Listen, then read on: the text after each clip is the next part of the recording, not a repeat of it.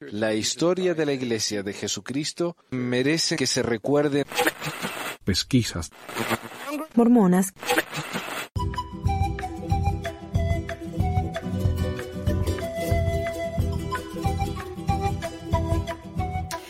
Bueno, hola a todos, bienvenidos al episodio 344 de Pesquisas Mormonas. Hoy es el 7 de mayo de 2023 y con nosotros tenemos a señora David. ¿Cómo anda David? Hola a todos. Tanto Todo- tiempo. todo bien acá, todo tomando mate. Ya te estamos extrañando. Ah, yo también. y tenemos a Carlos. Hola, Carlos. Hola, hola. Estaba contando que allá en Chile hay, hay elecciones. Así que gracias por estar con nosotros. Eh, bueno, anuncio no, tem- no tengo. Tengo noticias, comentarios, mensajes, pero ¿sabes qué? No sé si me va a dar tiempo, eh, porque el tema de hoy es largo. Así que vamos a empezar. Nomás no tengo anuncio más que de nuevo agradecer a Carlos por estar acá con nosotros, llevándonos con, el, con los comentarios, el programa. Por supuesto, a Adriana por cuidarme tanto el grupo de, de WhatsApp. Si alguien quiere participar en el programa, escríbanos mensajes, yo lo- los agrego. Lo que sí, cuéntanme un poco acerca de su experiencia en la iglesia y todo eso. Y también, por supuesto, Reina por el grupo de, de Facebook. Así, muchísimas gracias a todos y todos los que están suscritos en Patreon y los que comentan acá, porque realmente hacen el programa mucho más entretenido. Eh, bueno, empezamos entonces eh, con un comentario. ¿Sabes que yo lo, lo había contactado al muchacho este Santiago de un canal de YouTube que se llama Mormon Defender? Y a veces el nombre es diferente, a veces el nombre de Mormon Defender Sud LDS, como acá, ¿ves? Sud LDS, LDS, LDSS. O a veces es Mormon Defender 4, número 4, Biblia. Así que no sé. Eh, no se decide pobre. Y es un defensor, es un apologista, ¿viste? Que, que- y varios me han dicho que hable de él o que hable con él. Y digo, bueno, tiene. Los videos de su canal tienen más o menos las mismas reproducciones que el mío o menos. Así que digo, no sé, ¿viste? Pero, pero eh, viendo algunos de sus videos, digo, no, tengo que hablar de este hombre porque es increíble las cosas que está diciendo. Así que le voy a responder a dos de sus videos, si nos da el tiempo. Eh, Ah, quería reconocer acá a Alberto que fue el primero en comentar. Creo que lo. ah, Hablando de la piedra en el sombrero otra vez. Si vas al canal de YouTube mío, al, al canal en sí, hay una opción de búsqueda y ahí puedes encontrar todos los videos por nombre. Eh, y a Bill. Hola Bill. Eh, de Guayaquil, Ecuador, qué hermoso. Em, pero sí, es un tipo interesante. Yo hablé con él en privado y al principio se, se puso bien enojoso, ¿viste? No, dice, yo no. Yo no, yo no veo programas como el tuyo, me decía, ¿viste? Como soy, soy muy apóstata yo. Y- Él, él no ve el, él no ve el programa, pero comenta el programa. O sea, ¿Oh, sí? eh, bueno, nunca lo, lo-. Él asume cosas, ¿viste? Sin, sin mirar, él piensa que yo soy de una cierta manera y cuando empezamos a hablar, como que cambió el tono, ¿viste? Porque se dio cuenta que no, no vine acá para pelear nomás. Aunque en uno de sus comentarios, eh, alguien dijo, estoy de acuerdo con usted, hermano, uno de los que dicen que no hay evidencia del libro de mormones, pesquisas mormonas. ¿Qué libro me recomendaría para verificar? Para verificar? Saludos, hermano. Y él dijo, pesquisa se especula, ridiculiza, pero no examina la evidencia arqueológica. Hay varios libros interesantes, pero yo investigo por mí mismo y en las redes. Y ya vamos a ver que sí es verdad. Él investiga en las redes y básicamente nada más, porque eh, en, uno de sus videos que habla de las fortificaciones, que es la evidencia más absoluta del libro de Mormón, irrefutable, eh, dice que nos va a dar una lista de libros, pero no nos da nada. Eh, y de hecho la fuente viene de un solo blog. Y ya vamos, de nuevo, ya vamos a hablar de eso. Bueno, veamos. Según él, Santiago lo único que hago es ridiculizar y burlarme, pero ¿cuánta evidencia real muestra él? Eh, y quiero agradecer a Martín, que estuvo acá en un programa anterior, Martín Barrera de, Hablemos, por su ayuda con las notas del programa de hoy y con la idea también del episodio. Este nombre de Mormon Defender Sud for la Biblia es un personaje que yo diría muy, muy inteligente. Parece ser una especie de apologista bastante intransigente. Es lo que él dice y nada más. y alguien que está dispuesto a debatir en otros canales siempre y cuando tenga, me parece a mí, algo para ganar. Eh, porque yo lo invité a conversar, no a debatir. Le dije, no, vení a conversar. Y me dijo, sí, ok, yo voy a conversar, pero necesitamos un, un cronómetro, necesitamos un moderador y tiene que ser en un mes. Digo, bueno, anda acá, con tanta regla, ¿viste? y lo que me sorprende es el nombre, Mormon Defender, porque Ruth te dijo que eso es malo, ¿viste?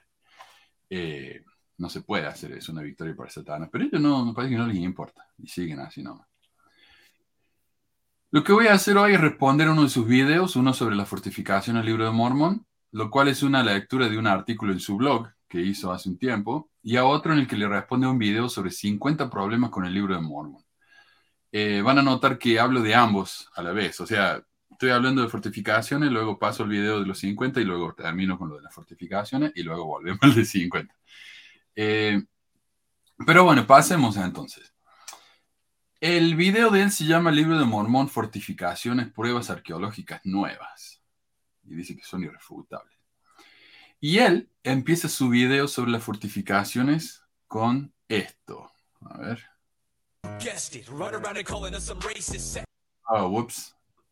Eso era. Better be ready for the sting for when the Deseret press. costosa tanto en tiempo como tranquilamente. Que Más lo- pena que gracia.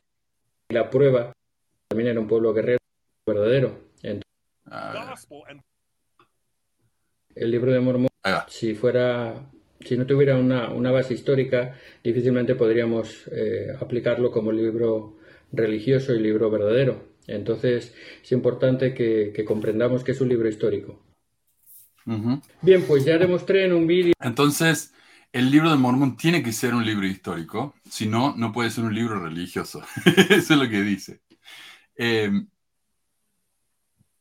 y, y con anterioridad mencionamos nosotros que, que Nelson dijo una vez que el, libro de Mormón no es un manual de historia, aunque se puede encontrar alguna historia en sus páginas. Eh, si esto es verdad, parecería que Nelson está tratando de evitar las críticas ¿no? de los anacronismos sobre el libro de Mormón, pero Santiago dice, no, es un libro histórico, si no, no puede ser un libro religioso. Porque ya sabemos, no puede haber un libro religioso que no sea 100% historia. Eh, y no sé qué piensan ustedes. No sé, ¿qué piensan ustedes sobre la, la historicidad del libro de Mormón? ¿Tiene que ser histórico para ser inspirador o escritura o, o no? Yo no sé, yo la verdad es que ya, ya, ya como que estoy tan desenchufado de eso que ni me importa, pero no sé qué piensan ustedes. O tal vez en Si los fuera- comentarios nos pueden decir. Si fuera histórico, hu- hubiera arqueología con respecto al libro, cosa que no hay. No hay nada que, que- que diga, no, existieron los lamanitas, los nefitas, no hay nada que nos diga que hubo una civilización llamada así. Entonces histórico no es. Claro. Religioso podría ser porque habla de Dios, habla de profetas, pero tampoco podemos darle valor porque no hay historia detrás que lo justifique, como la Biblia. Entonces, no hay ni ninguna, de ni una o de otra forma, un, no sé, un, algo que diga, no, sí, es histórico o es eh, religioso. Y ahí, ahí yo creo que él cae en, esa, en ese error. Sí. Y, y yo, yo creo que tiene, tiene sentido para él, porque si el libro de Mormón no es histórico y dice que es histórico, entonces tenemos que admitir que es un invento. Pero No sé. un libro para ser espiritualmente eh, eh, agradable, Válido, bueno, para que nos ayude, no necesita ser histórico. La cuestión es que el libro de Mormón, eh, o sea, lo que dicen los- la gente esta de- que cree en el libro de Mormón, es, dice, es histórico, por lo tanto, si vos haces esto, vas a tener esta consecuencia. Fíjate cómo les pasó a esta gente que era verdadera, que vivió antes. ¿viste? Eso eh, quieren, o sea, Claro. la- para lo único que quieren decir que es histórico es para, para decir, miren lo que les va a pasar. Mm. Claro, advertencia, sí. Y es verdad, el libro de Mormón está lleno de eso. Ad- Advierte contra el orgullo, lo cual me parece irónico porque acá la gente, viste, eh, en Utah, yo no sé, en, en otros estados no es así, pero más que nada en el oeste, en Utah, en Idaho, eh, la gente si no tiene una casa enorme, sienten que han fracasado en la vida, viste. Eh, yo no sé, en, en Nueva York o incluso en Europa, una casa chiquita, viste, en la que entren todos, ya está, pero acá tiene que ser enorme. Tienen, muchos de mis alumnos tienen piscina, cancha de básquetbol adentro de la casa, o sea, ya es ridículo, viste. Y son los más mormones. Así que yo no sé, eso del orgullo me parece que, que no lo han internalizado muy bien. Eh, bueno, el video y el blog son un poquito diferentes, ¿no? Al menos en la manera en que dice las cosas. Pero el blog dice esto. A ver, ese no es. Oh, carajo, lo he hecho todo mal. bueno, en el blog él dice: Creo haber presentado pruebas arqueológicas irrefutables de la verdad histórica del libro de Mormón, mucho más allá de nombrar coincidencias o especulaciones, presentando en esta ocasión la novena prueba arqueológica bien documentada por fuentes ajenas a la iglesia y que coinciden exactamente con el relato del libro de Mormón, lo cual es imposible que fuera una invención de principios del siglo XIX. Imposible. No puede ser. No hay absolutamente ninguna manera. Porque claro, ¿cómo pudo José Smith haber sabido eh, cosas que están en el libro de Mormón y que hoy recién se están descubriendo? Es el argumento de él, ¿verdad? Entonces, no puede haber sido coincidencia, no puede ser como eh, Julio Verne, que pensó en cosas que iban a pasar y pasaron. Eh, no, es un profeta y tiene que ser de Dios. Punto y aparte. Como diría él, simple y concreto, algo así dice. Como que ya está.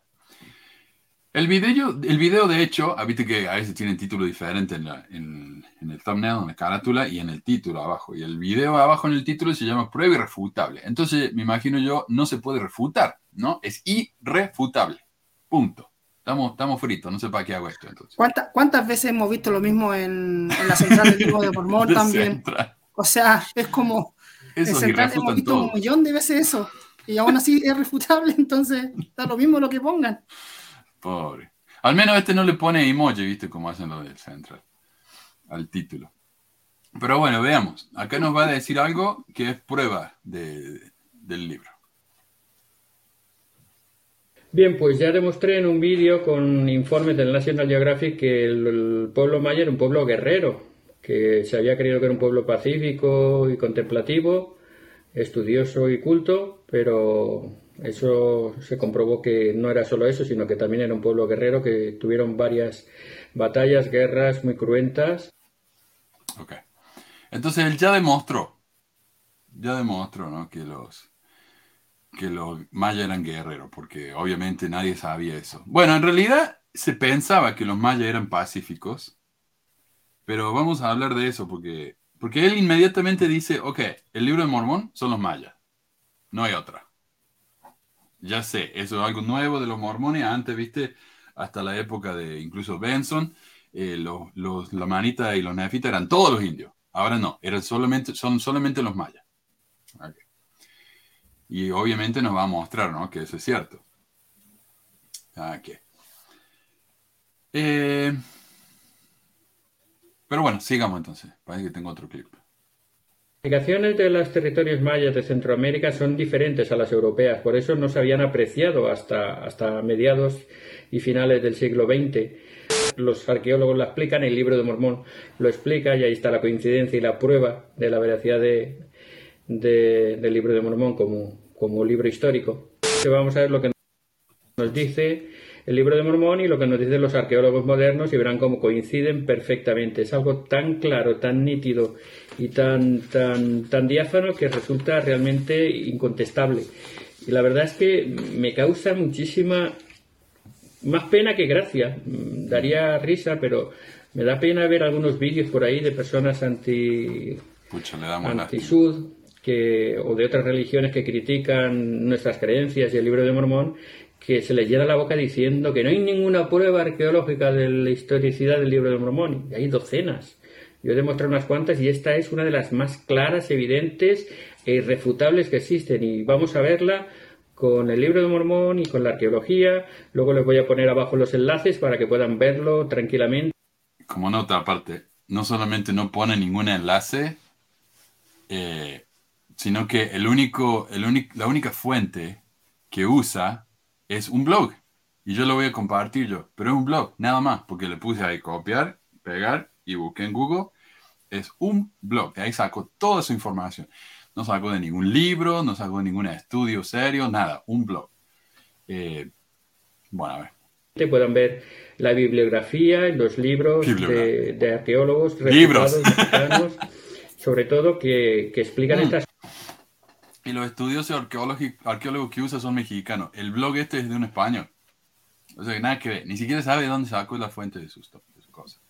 coinciden 100% con lo que explica el libro de Mormón. Primero, lo más importante, el libro de Mormón habla de fortificaciones y en Centroamérica hay fortificaciones. Ya está, asunto resuelto, sí. ¡Qué profundo! O sea, hay fortificaciones, está listo. No hay nada más. que re- ya, es irrefutable eso. Hay fortificaciones igual que el libro de Mormón, listo. Jaque mate, ex No, ya, listo, ya, jugaban los mormones de nuevo. No, no, pero da, da más detalles, sí. A ver. Segundo, la cronología. El libro de Mormón tiene esa cronología y coincide, ya verán, con la cronología del pueblo maya. Y luego, para más, para más extensión, hay tres características fundamentales que el libro de Mormón describe en la construcción de esas fortificaciones, de esas defensas en las guerras y en las batallas, que precisamente se encuentran justo en estas fortificaciones, los arqueólogos las han encontrado. El primer punto es que son fortificaciones hechas con prisa, no son muy planificadas, son muy rápidas de hacer, pero son muy eficaces, efectivas y se hacen de Muy rápidas de hacer. Muy rápidas de hacer. forma rápida y poco costosa, tanto en tiempo como con recursos. El segundo punto es que algunas fortificaciones eh, se hicieron pensando en protegerse de un largo asedio por parte de enemigos que los iban a asediar. Y el Ok, yo no sé, pero me parece que no hay ninguna fortificación en el mundo diseñada para protegerse de un asedio de un enemigo que no nos quiere asediar. Así que no sé, tal vez soy yo. ¿viste?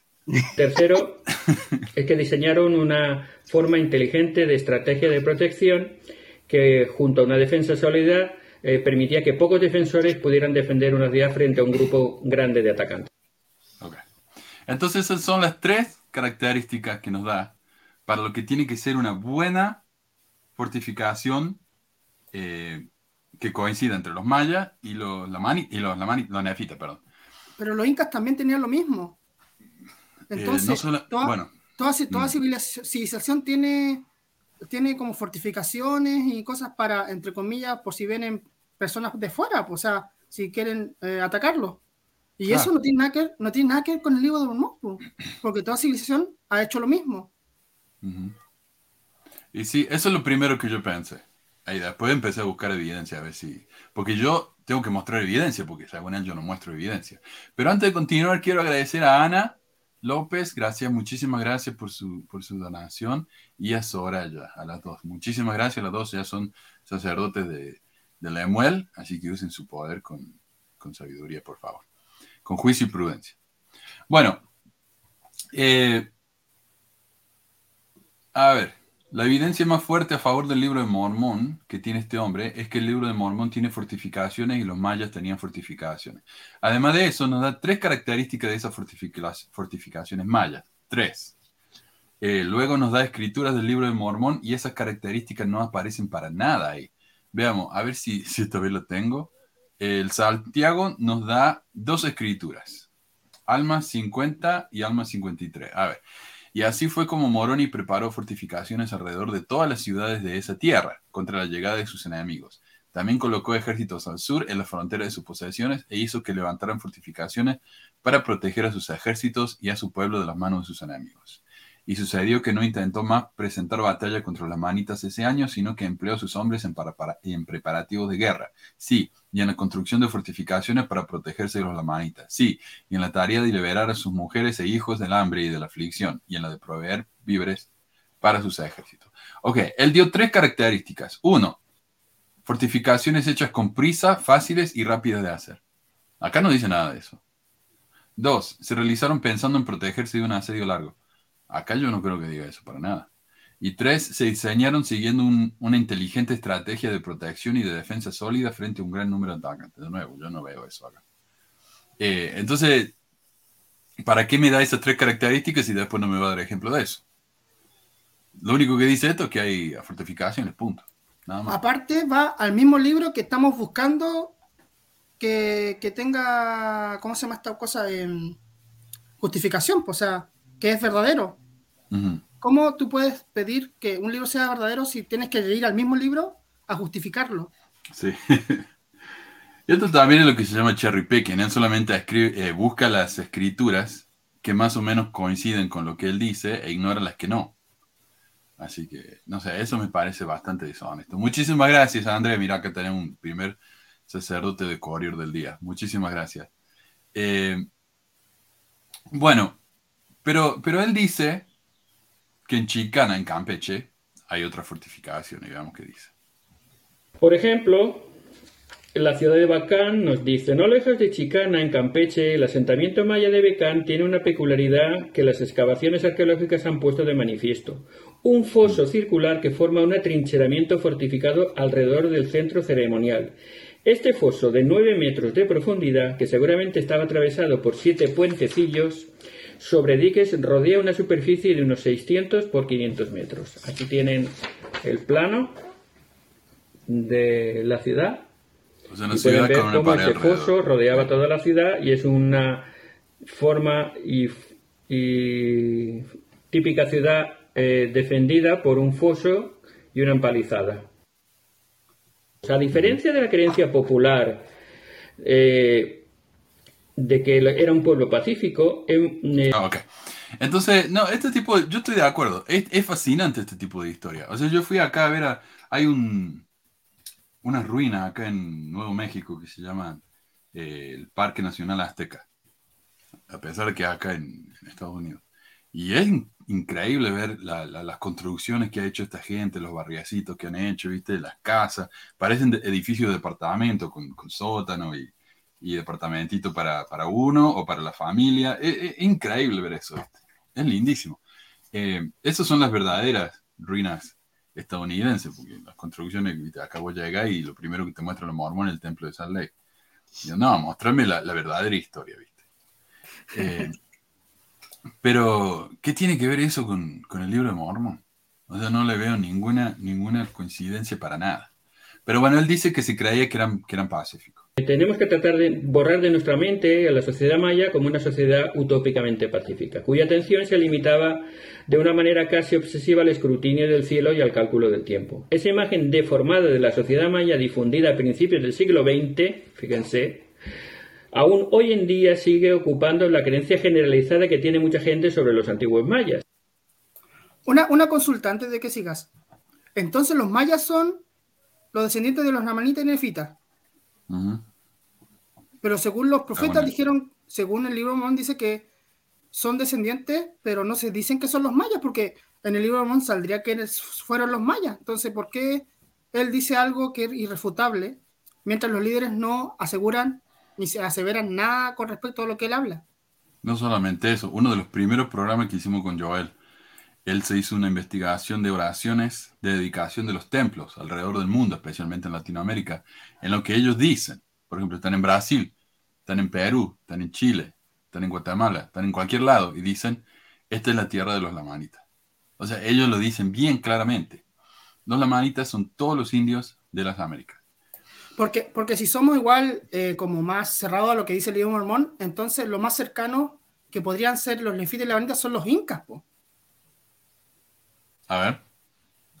Porque creo, ¿quién dijo? Creo que John Taylor dijo que lo, no, al- alguien dijo que, que los incas eran los descendientes directos. Creo que alguien, un líder antiguo dijo eso, pero no me acuerdo ahora el nombre. Bueno, yo voy a dar, a- ahora justamente voy a empezar a hablar más acerca de quiénes son realmente los lamanitas según José Smith. Eh, antes de eso quiero responder la pregunta acá de, la marcamos como destacada, a ver. Dice Manuel, una pregunta, ¿en qué consiste el libro de Mormón anotado que hicieron? Eh, como dice David, es una traducción de un sitio en inglés que yo contacté, viste, pedí permiso. Es un hombre que, que fue, viste, versículo por versículo del libro de Mormón y, y le fue agregando notas de cosas que son absurdas, que no tienen sentido, que no son históricas. No sé, acá David nos puede contar un poco más porque él fue el que, el que tradujo todo eso. Pero es más o menos eso. Y yo tengo planeado, algún día cuando tenga tiempo, hacerlo libro. Y tal vez ofrecerlo, viste, en, en PDF. Pero sí, ese es el libro de Mormón anotado. Y yo creo que de ahí utilizó David la información también para hacer el ensayo este de quiénes eran los verdaderos malos del libro de Mormon, que me pareció una investigación increíble. Así nunca se me hubiera ocurrido hacer eso. Y me encantó. Eh, pero bueno, él dice que todos pensaban que los mayas eran, eran un pueblo utópico que se lo pasaba mirando las estrellas. Este es el problema. Eh, a mí me parece que la mayoría de la gente del mundo no tiene idea de, de nada de los mayas. Tal vez piensan en las pirámides, pero si son guerreros pacíficos, yo no sé si la gente piensa realmente en eso. Yo sé que muchos españoles están concentrados en eso, ¿viste? Porque es como que con eso justifican el exterminio de, los, mayas, ¿viste? Cuando vinieron acá, a los indígenas, ¿viste? Son todos unos salvajes, los vamos a civilizar. Y una de las civilizaciones fue destruir su cultura y a ellos mismos. Así que no sé. Eh, de todo modo, cuando José inventó el libro de Mormón, no estaba pensando en los mayas. Y yo puedo mostrarte que él no estaba pensando en los mayas, sino en los aborígenes de su región. O sea, vos pensás en Nueva York, muchos de los nombres que hay en Nueva York, Manhattan, viste, qué sé yo, eh, ya no se me ocurre. Pero todos esos son nombres indígenas. Son, nombres de la gente que vivía ahí. Eh, había muchísimos pueblos eh, indígenas aborígenes y, no es que José Smith se tuvo que empezar a, pensar, a pensar en lo guatemalteco para, para, que se le ocurriera, ¿no? Eh, todas estas historias. su madre, por ejemplo, acá tengo la cita de su mamá, espero, dijo, José nos daba de tiempo en tiempo las recitaciones más entretenidas que se pudieran imaginar nos descubrió a los antiguos habitantes de este continente, sus ropas, sus modos de transporte y los animales en los que viajaban, sus ciudades, sus edificios con mucho detalle, sus maneras de hacer la guerra y la forma en que adoraban en su religión. José podía hacer esto con tanta facilidad como si hubiera vivido su vida entera entre ellos. Entonces, ¿qué está diciendo ella? Era muy bueno para contar historia de indios. Le encantaba eso a José Smith. Y tenía experiencia de desde chiquito. Era muy bueno para eso. Eh, era muy bueno para hacer el cuento. Claro. No, era muy buen historiador. No era muy buen administrador, no era muy buen líder, pero era muy bueno para contar historia. Imagínate que tu esposa te enfrente y te diga, ¿por qué estabas con la criada en el granero? Y se te ocurre de una así, ah, no, es que Dios me dio, me mandó un ángel con una espada que me case con ella. No sé, tenés que tener una imaginación, ¿viste? Eh, eh, por eso eh, pasó la historia el tipo, ¿no? Pero nótese que dice. Oh, perdón, no sé si alguien quería decirlo. No. Ok. Eh, nótese la frase a los antiguos habitantes de este continente. En Estados Unidos, una cosa que me sorprendió acá, cuando yo llegué, acá no hablan de América. América. Hablan de tres Américas. Está América del Norte, América Central, América del Sur. Esos son tres continentes para ellos. Ellos piensan que hay ocho continentes. Eh, al decir de este continente, Lucy obviamente se estaba refiriendo a los indios norteamericanos. Y José nos da otra evidencia de esto. En el sitio de la iglesia encontramos esto, que yo ya he mencionado. Una milla al sur de Valley City, en los acantilados del río Illinois, se encuentra el histórico montéculo Self. Aquí, el 3 de junio, José y algunos otros escalaron los acantilados y excavaron en un montículo, desenterrando un esqueleto se informó que José identificó los restos como los de Self, un justo guerrero lamanita muerto en batalla. O sea, ¿dónde encontró José Smith a los lamanitas? En Illinois, en un monte de Illinois. ¿Y dónde sacamos esto? Del libro Historia de la Iglesia. libro 2, página 79. O sea, no, ok. Eh, y el libro de la Historia de la Iglesia fue editado por los líderes de la Iglesia, ¿no? empezando con Brigham Young. Obviamente José, el profeta y traductor del libro, vio, quiénes estos, eh, vio estos eventos en la piedra como si fuera una película, dicen ellos, ¿no? Pensó que estos lamanitas eran los indios de Illinois, por lo que no tiene sentido localizarnos en México o en Guatemala. Pero supongamos que José vio a los mayas, ¿no? ¿Cómo, ¿Cómo iba a saber él que los mayas no eran pacíficos? Y por eso escribió en su libro de Mormón sobre las guerras. ¿Cómo pudo él haber sabido eso? Eh, bueno, simple. Podría haber leído uno de los tantos reportes de los conquistadores que decían que los mayas hacían sacrificio humano. Y de nuevo, eso fue una de las justificaciones para asesinarlo a todo. Incluso dicen que en, una, en un día eh, sacrificaron a miles de personas, no sé, viste, el verso ese. Pues, Yo, hi- hicieron el cálculo, algunos, viste, decían, bueno, si, si sacrificaron a tanta gente, tendrían que haber sacrificado a una persona cada tres segundos algo así. O sea, eran una máquina de, de asesinar gente. Eh, así que no sé, pero ellos, viste, y lo- los españoles tenían esa, esa idea de los mayas. Así que no sé, eso de que eran pacíficos vino mucho después. Eh, quiero compartir un- algo que me mandó Ma- Ma- Martín recién Ujú. eh, sobre. Dame un segundo. Oh, no está. Espérame dame Ok. un segundo. Sigue, sigue, hermano. eh, Voy a, voy a, voy a arreglar esto. El mismo Jos- eh, Carlos, perdón, el mismo eh, Santiago dice que, dice, ¿cómo pudo José Smith haber sabido que los, que los mayas eran guerreros si antes se pensaba que eran pacíficos? Pero mira cómo lo dice. Deformada de la sociedad maya difundida a principios del siglo XX, fíjense, ¿Cuándo empezó a creerse que los mayas eran pacíficos? A principios del siglo XX, dice él. ¿Cuándo vivió José Smith? Mucho antes que eso. Mucho antes que eso. O sea, seamos lógicos. Dale. Ahí está el mapa, ¿ves? El que te decía yo, el que, el que yo había escuchado de que lo- los, los incas eran los más cercanos que los mayas, porque mira, si te das cuenta, la parte de abajo es como toda América del, del Sur. Ah, claro, la tierra de primera herencia. Ajá. Sí. Entonces, por eso te decía que los más cercanos a la gente que habla José del libro de Mormón son los incas, porque está todo eh, Nefi o la tierra Nefi justo en la- el lado de Perú, eh, Chile, Bolivia. Entonces, y también habla de cumbres grandes, po, cuando también habla de, de, de la tierra en sí, entonces podemos decir que puede- podría ser la cordillera de los Andes, o sea, dando ya como, dando por hecho de que es verdadero el libro. Claro. Entonces, por eso quería compartir esto, para que quedara claro de que eh, podría ser más cercano a eso que los incas. Ok. Claro, en relación. eh, est- esto es realmente un problema para ellos. Y sabes que incluso algunos han dicho, bueno, sabes que eh, no puede ser. Bueno, ¿por qué, por qué dicen ahora que el Cerro Cumara no es el Cerro Cumara del libro de Mormon, de la batalla? Porque si vos te, te ubicas en el Cerro Cumara, tenés que marcar el mapa del libro de Mormon y no encaja. No encaja la- la- la- las ubicaciones que, que nos dice el, el mismo libro de Mormon. Entonces tienen que inventar otra ubic- ubicación. Entonces lo han ubicado en todas partes de América. Incluso algunos lo han ubicado en China, me parece a mí. Es que, es que es Sí. tan fácil, Manuel, de que hagan excavaciones y que encuentren esqueletos de gente que murió hace cuánto. O sea, han encontrado fósiles de dinosaurios y no van a encontrar muertos de las guerras. Sí, Si hicieran eso, ya sabrían dónde estuviera. Entonces, si hacen eso, saben que van a quedar en ridículo. No, no, pueden, no lo pueden hacer.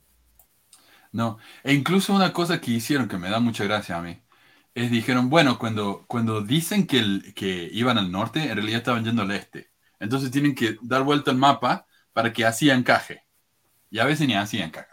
O sea, la leona, o sea, la leona era cualquier cosa.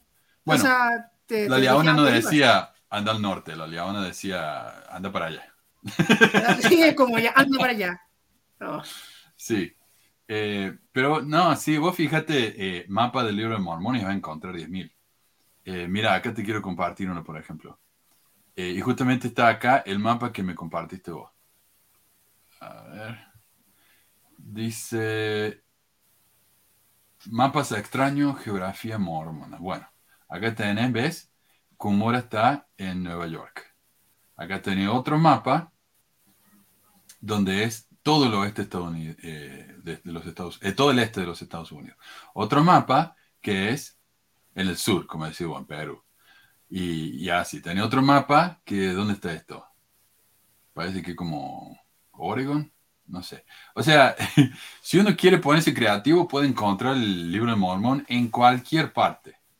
En cualquier parte. Y eso es lo triste, viste, de ser un apologista mormón, que nunca vas a saber. Siempre es tal vez, quizás. O como le encanta decir a Santiago, algún día vamos a saber más. Eso es lo que le encanta decir a él. A mí cuando preguntaba me decían, lo vas a saber en la próxima vida. Sí. Eso no es importante para esta vida. Eso- Y yo, yo tenía un líder que, que se reía él porque decía, mira, lo- los católicos hablan de, de misterios, porque ellos no saben, ¿viste? ellos no tienen revelación, entonces hablan de misterios. Eso lo vamos a ver en la próxima vida. Pero los mormones dicen eso todo el tiempo. No lo llaman misterios, pero le dicen, qué sé yo, la carne o lo que sea, ya lo vamos a ver después del milenio. Pero es lo mismo.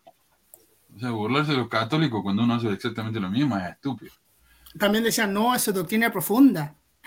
No, Claro, tenés que tomar leche antes de comer carne. Me acuerdo. No podemos hablar de eso, es doctrina profunda, eso, puede, eso tienes que hablar dentro del templo. Oh, me acuerdo, mucha gente decía eso. Y en el templo nunca se entera uno de nada, igual. En el, Ajá. templo te caes, en el templo te caes dormido, pues si no, ¿a dónde va a estar hablando allá? Bueno, a ver. Em, pero claro, como decimos, mira, acá está, acá está el mapa. Publicación del libro de Mormón, 1830. Thompson, ah, y déjame que te explique acá. El, eh, el Smithsonian le da la razón a Santiago cuando explica que durante gran parte del siglo XX, a ver si tengo esa cita acá. Em, Ahí está.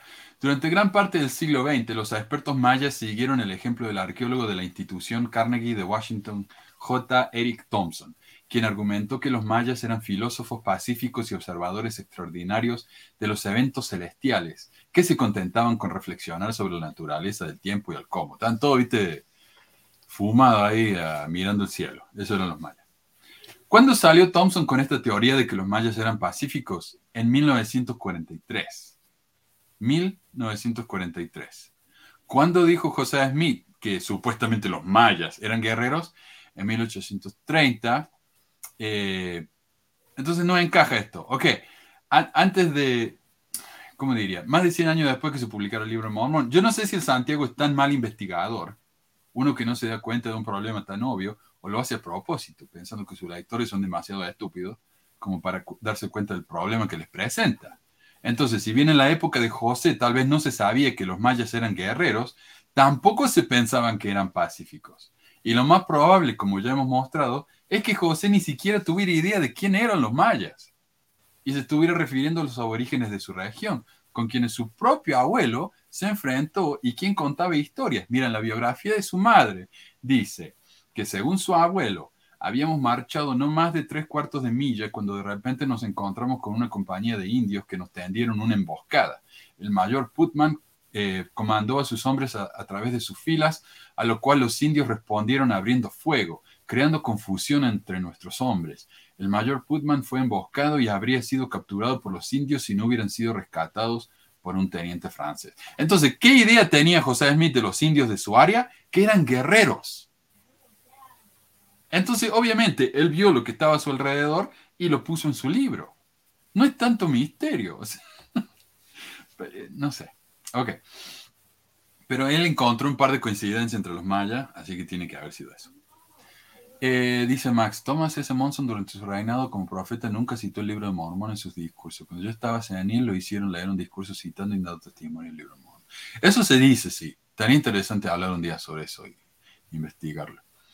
Eh, entonces José estaba haciendo eco de las historias de los salvajes, entre comillas, que se contaban en esa época. El mismo sitio de Fair Mormon admite que en la época de José los indios eran considerados salvajes. Y como nota aparte, y demostrando que, a ver si tengo esa, esa cita acá. Ahí está. Este es el sitio de Fair Mormon diciendo que los nativos americanos eran considerados salvajes. O sea, peleaban todo el tiempo. Eh, como nota aparte, ¿no? Y demostrando que la teoría de la geografía limitada, casi al final de la vida, José pareció declarar que los lamanitas vivían tanto alrededor de su casa como en Guatemala. O sea, al principio él veía lamanitas en, en Illinois. Y luego parece que leyó un estudio o, o vio algún, algún reporte de las pirámides en, eh, mayas en Guatemala y dijo, ¿ve? Hasta allá llegaron lo- los lamanitas. claro. eh, los lamanitas, de nuevo, eran todos los indios americanos. También eh, dice que su visión de los lamanitas evolucionó, que al principio, cuando el libro fue escrito, pensaba que solo los indios de Illinois eran los lamanitas. Ahora, si ustedes quieren contradecir a José Smith porque está muerto, porque saben que la palabra de los, los profetas muertos ya no cuentan, allá ustedes, pero me parece un poco peligroso contradecir al profeta fundador, me parece a mí. Esto de que la gente que vino de Jerusalén y se dividió en dos pueblos, uno puro y digno y otro oscuro y salvaje, no fue invento de José, sino que era algo que se creía en su época. De hecho, un libro llamado Vista de los Hebreos decía exactamente lo mismo. Y años antes de que José publicara su escritura, eh, eh, entonces lo, lo que voy a hacer ahora es mencionar el otro video de José, en el que él da su opinión sobre Vista de los Hebreos. Y voy a hablar más, en más detalle sobre eso. A ver qué nos dice él. ¿Cómo refuta? Dice que el libro de Mormón es similar al View of the Hebrews. Y bueno, yo he leído ese libro. Dudo que esta persona lo haya leído. Ese libro no es un libro religioso, ni es un libro que cuente profecías, ni que cuente historias. Es un ensayo, un ensayo literario que, si lo leen, las primeras tiene como 120 páginas, las primeras 80 tienen que ver con profecías de Isaías y de algunos profetas sobre la dispersión y el recogimiento de Israel y sobre las 10 tribus. Y solo al final intenta identificar algunas de las tribus indígenas de Norteamérica con las posibles tribus perdidas. Solo al Por lo tanto, no tiene absolutamente nada que ver con el libro de Mormón, ni en su forma, ni en su contenido. Así Pues que está, él el problema. igual, en el libro de Mormón está todo Isaías también dentro, entonces ¿cómo? Es casi lo No. mismo si al principio. Mucho más que eso, Carlos. El libro de Mormón y el, y el Bio de Hebrew tienen una cantidad enorme Sí, de sí. cosas similares. Pero él dice que no. ¿Y profecías? ¿Qué profecía tiene el libro de Mormón? Sí. Bueno, tiene profecías que se, incluy- que se incluyen dentro del mismo libro. Por eso pues, es, como, es como profecías, sí, profecías, pero 10 años después, po.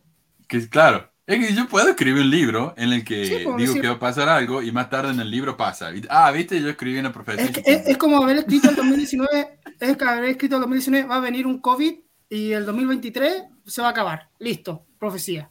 Claro, y lo escribís no hay- ahora. no hay- sí, pues no hay, no hay nada más que. No podéis hacer hay nada. un libro, hay una película también que se llama el- la, la profecía de Trump, de un bombero eh, jubilado, y le llaman el bombero profeta, porque él profetizó que Trump iba a ser presidente. Pero cuando lo profetizó, eh, bueno, antes, él profetizó antes de que iba a ser presidente, cuando ni siquiera Trump estaba pensando en postularse, pero cuando empezó a hablar de esto, después de que Trump fue elegido. Ah, Ahí se acordó como- de que él había profetizado. Es como los Simpsons que también profetizan un montón de cosas y entonces también deberíamos considerarlo como profetas, pues. Sí. Ustedes no saben, pero yo profeticé el COVID. Sí. Les prometo. Eh, nunca lo mencioné, pero yo lo profeticé. así. Eh, escriben un libro y después dicen, no, yo lo dije. Sí. Pero veamos, él dice que el libro tiene 120 páginas, no tiene 120 páginas, tiene 180. Segundo, sí, es un ensayo. Ve, él dice, el libro de Mormón es una historia, Bio de Hebrews es un ensayo. Tiene que ser diferente. Pero nadie dijo que no fuera un ensayo. Y nadie argumenta que fuera un libro religioso. Él dice, el libro de Mormón, libro religioso, el otro no. No es un libro religioso, pero se la pasa hablando de, Isaías, de la escritura. Bueno, está bien. Eh, pero B.H. Roberts, 70 y gran erudito de la iglesia, afirmó que las similaridades, similaridades entre el contenido, el contenido de los libros es problemático. En su ensayo B.H. Roberts, Studies of the Book of Mormon, Brigham Manson explica lo siguiente. Un artículo de la revista Ensign argumentó que José Smith no pudo haber usado View of the Hebrews de Ethan Smith como base para escribir el libro de Mormón, porque los paralelos entre los dos libros no son exactos. Por ejemplo, el escritor señaló que Ethan Smith hizo que las diez tribus vinieran a América a través del estrecho de Bering, mientras que los nefitas de José Smith cruzaron el Océano Pacífico. Oye, pero Manu, eh, pero es una copia, po. o sea, si lo hace igual, obvio van a decir que va a ser una- un plagio, po. pero Claro. José tuvo que haber hecho una copia, po. Se nota o sea, demasiado. tuvo que haber cambiado, tuvo que haber cambiado el lugar, donde vinieron, dónde salieron, el color, todo, entonces eso hizo José, copió, no hizo una falsificación. Claro, era inteligente. O sea, yo, yo soy maestro y yo veo que algunos chicos copian y obviamente no van a copiar todo, le cambian un par de palabras, ¿viste? Como para que no quede igual. Ese es el truco más viejo del mundo. Eh, pero bueno, Ethan Smith dice que vinieron a través del estrecho de Bering, los judíos acá, y José Smith dice que vinieron a través del Océano Pacífico. Es diferente, es diferente. Pero una lectura cuidadosa, dice él, de un estudio del libro de Mormón muestra que Roberts afirmó solo que José Smith podría haber usado View of the Hebrews como un plan básico general para establecer una trama para el libro de Mormón, reconociendo que una duplicación exacta, ahí está lo que dijiste vos, reconociendo que una duplicación exacta de los hechos de un libro al otro habrían llevado a una declaración instantánea de plagio contra José Smith por parte de sus detractores. El líder mormón habría tenido que disfrazar la estrecha conexión entre los dos libros, cambiando algunos de los incidentes e historias específicas relacionados. ¿Y quién dijo esto? Eh, B.H. Roberts, Brigham H. Roberts, que era un 70 de la iglesia. Cualquiera que lea un libro y después ve una película del mismo libro va a notar que hay detalles diferentes. Por ahí le cambia la ciudad o el nombre del personaje principal, agregan personajes pero todavía uno se da cuenta que la, fuente es la misma. ¿no? A, mí, a mí me llama mucho la atención de que David Whitmer, yo creo, o sea, sospecho, de que David Whitmer ayudó a José a hacer este plagio. Mm. Porque David, Whitmer, David Whitmer era un religioso. Entonces yo creo que él le dijo, ya hay que cambiar esto, hay que poner esto otro, hay que hacerlo más, más como entre comillas eh, cristiano. Y yo creo que ahí, yo creo que eso fue, por eso no quedó igual, porque José, sabiendo lo poco que sabía, era capaz de hacer lo mismo, solamente para ganar adeptos. Claro. Y como dijo la mamá de José, él era muy bueno para escribir historias. Entonces leyó un ensayo y escribió una historia basada en ese ensayo. No es tan diferente, no es tan difícil de imaginarse eso. Eh, bueno, del mismo modo, si bien vista de los hebreos y el libro de Mormón son géneros diferentes y tienen diferencias, las similitudes son demasiadas como para ignorarse. De nuevo, es el cherry picking. Solamente veamos lo que nos conviene, ignoremos el resto. Roberts incluye una lista de paralelismos entre ambos libros que ocupa más de 20 páginas. No tenemos el tiempo, ¿no? Que se requeriría mencionar a todos, pero este es un resumen de los puntos principales. Y yo he hablado de esto antes, pero este me parece que es una comparación mejor de la que hice antes. En el libro de Mormon dice B.H. Roberts, a menudo los oradores y escritores mormones representan que el libro de Mormon fue el primero en representar a los indios americanos como descendientes de los hebreos, sosteniendo que el libro de Mormón es único en esto. La afirmación a veces todavía se hace por ignorancia. ¿Qué dice Vista de los Hebreos? bueno, ¿qué dice B.H. Roberts sobre Vista de los Hebreos? El señor Ethan Smith nos informa que desde la página 114 hasta la página 225 se dedicará a los testimonios promiscuos al hecho principal que representa su libro, a saber, el origen hebreo de los indios americanos. Vista de los hebreos enumera 23 argumentos para probar tal origen. Pero ¿qué dice Santiago? Recién al final menciona como que de pasada, que tal vez los, indios son los hebreos. Le dedica más de 100 páginas al tema. Ok. El libro de Mormón. José Smith dijo que había encontrado un Urim y Tumim con las planchas, lo que nos dice que los lamanitas mormones usaban este instrumento. Esto es obviamente un instrumento bíblico, no el Urim Tumim en el Antiguo Testamento, pero no es algo que se menciona mucho en las iglesias cristianas. Sin embargo, es mencionado bastante en View of the Hebrews. Y esto dice B.H. Roberts. A semejanza del Urim y Tumim, el, el arquímago americano lleva un peto hecho de una caracola blanca con dos agujeros perforados en el medio, a través de los cuales pasa los extremos de una correa de piel de nutria y abrocha un botón blanco de cuernos de ciervo al exterior de cada uno, como si imitara las piedras preciosas del Urim. Roberts entonces cita varios otros pasajes de Bio de Hebrews en donde, donde se cita el Urim y Tumi. Otro, Libro de Mormon, dice Roberts, estos registros estaban grabados en planchas que tenían la apariencia de oro, estaban eh, llenos de grabados en caracteres egipcios y encuadernados en un volumen como las hojas de un libro, que dice de View of the Hebrews. Esto, de hecho, esta, esta cita está sacada de View of the Hebrews. En la costa noroeste, entre Nutka y el río Cook, los nativos muestran un gusto decidido por las pinturas jeroglíficas las habían aprendido de, personas a quienes se les había transmitido el conocimiento de los jeroglíficos desde la antigüedad en contacto con los jeroglíficos egipcios. Egipto, su fuente original. Entonces, Ethan Smith dice, esos símbolos que ven ahí entre, entre algunas tribus indígenas son jeroglíficos egipcios. ¿Y de dónde los sacaron? De los egipcios. ¿Ok? Yo eso nunca lo había escuchado que alguien pensaba que los egipcios ya estaban acá en América. Venían en barco igual con los nefitas. Sí. Vaya, ¿sabe cómo mierda hicieron? Eh, libro de Mormon, este es un poquito largo. a ver. Eh, dice Roberts, los descendientes de Ley en algún momento después de su muerte se dividieron por la retirada del hijo menor, primer Nefi, ahí lo leo acá que está más grande, eh, y aquellos a quienes persuadió para que lo siguieran de los hijos mayores de la Ley, Lamán y Lemuel y sus simpatizantes, y este fue el comienzo del establecimiento de pueblos civilizados y bárbaros en América. Nefi describe a ambos. El libro más tarde nos dice que los nefitas fueron completamente exterminados por los lamanitas. Todos sabemos eso, ¿no? Quienes continuaron hasta convertirse en los aborígenes americanos de hoy en día. O solamente los mayas. Depende a quién le pregunte. Y debido a la maldición que cayó sobre ellos, se convirtieron en un pueblo ocioso, lleno de maldad y astucia, y buscaban en el desierto animales de presa, o sea, eran cazadores. Esto es en segundo Nefi. Nosotros los nefitas nos multiplicamos en gran manera y nos extendimos sobre la faz de la tierra y nos hicimos sumamente ricos en oro y plata, en cosas preciosas y en la artesanía de madera, en edificios y en maquinaria y también en hierro y cobre y bronce y acero, haciendo toda clase de herramientas de toda clase. Haciendo todo tipo de herramientas de toda clase.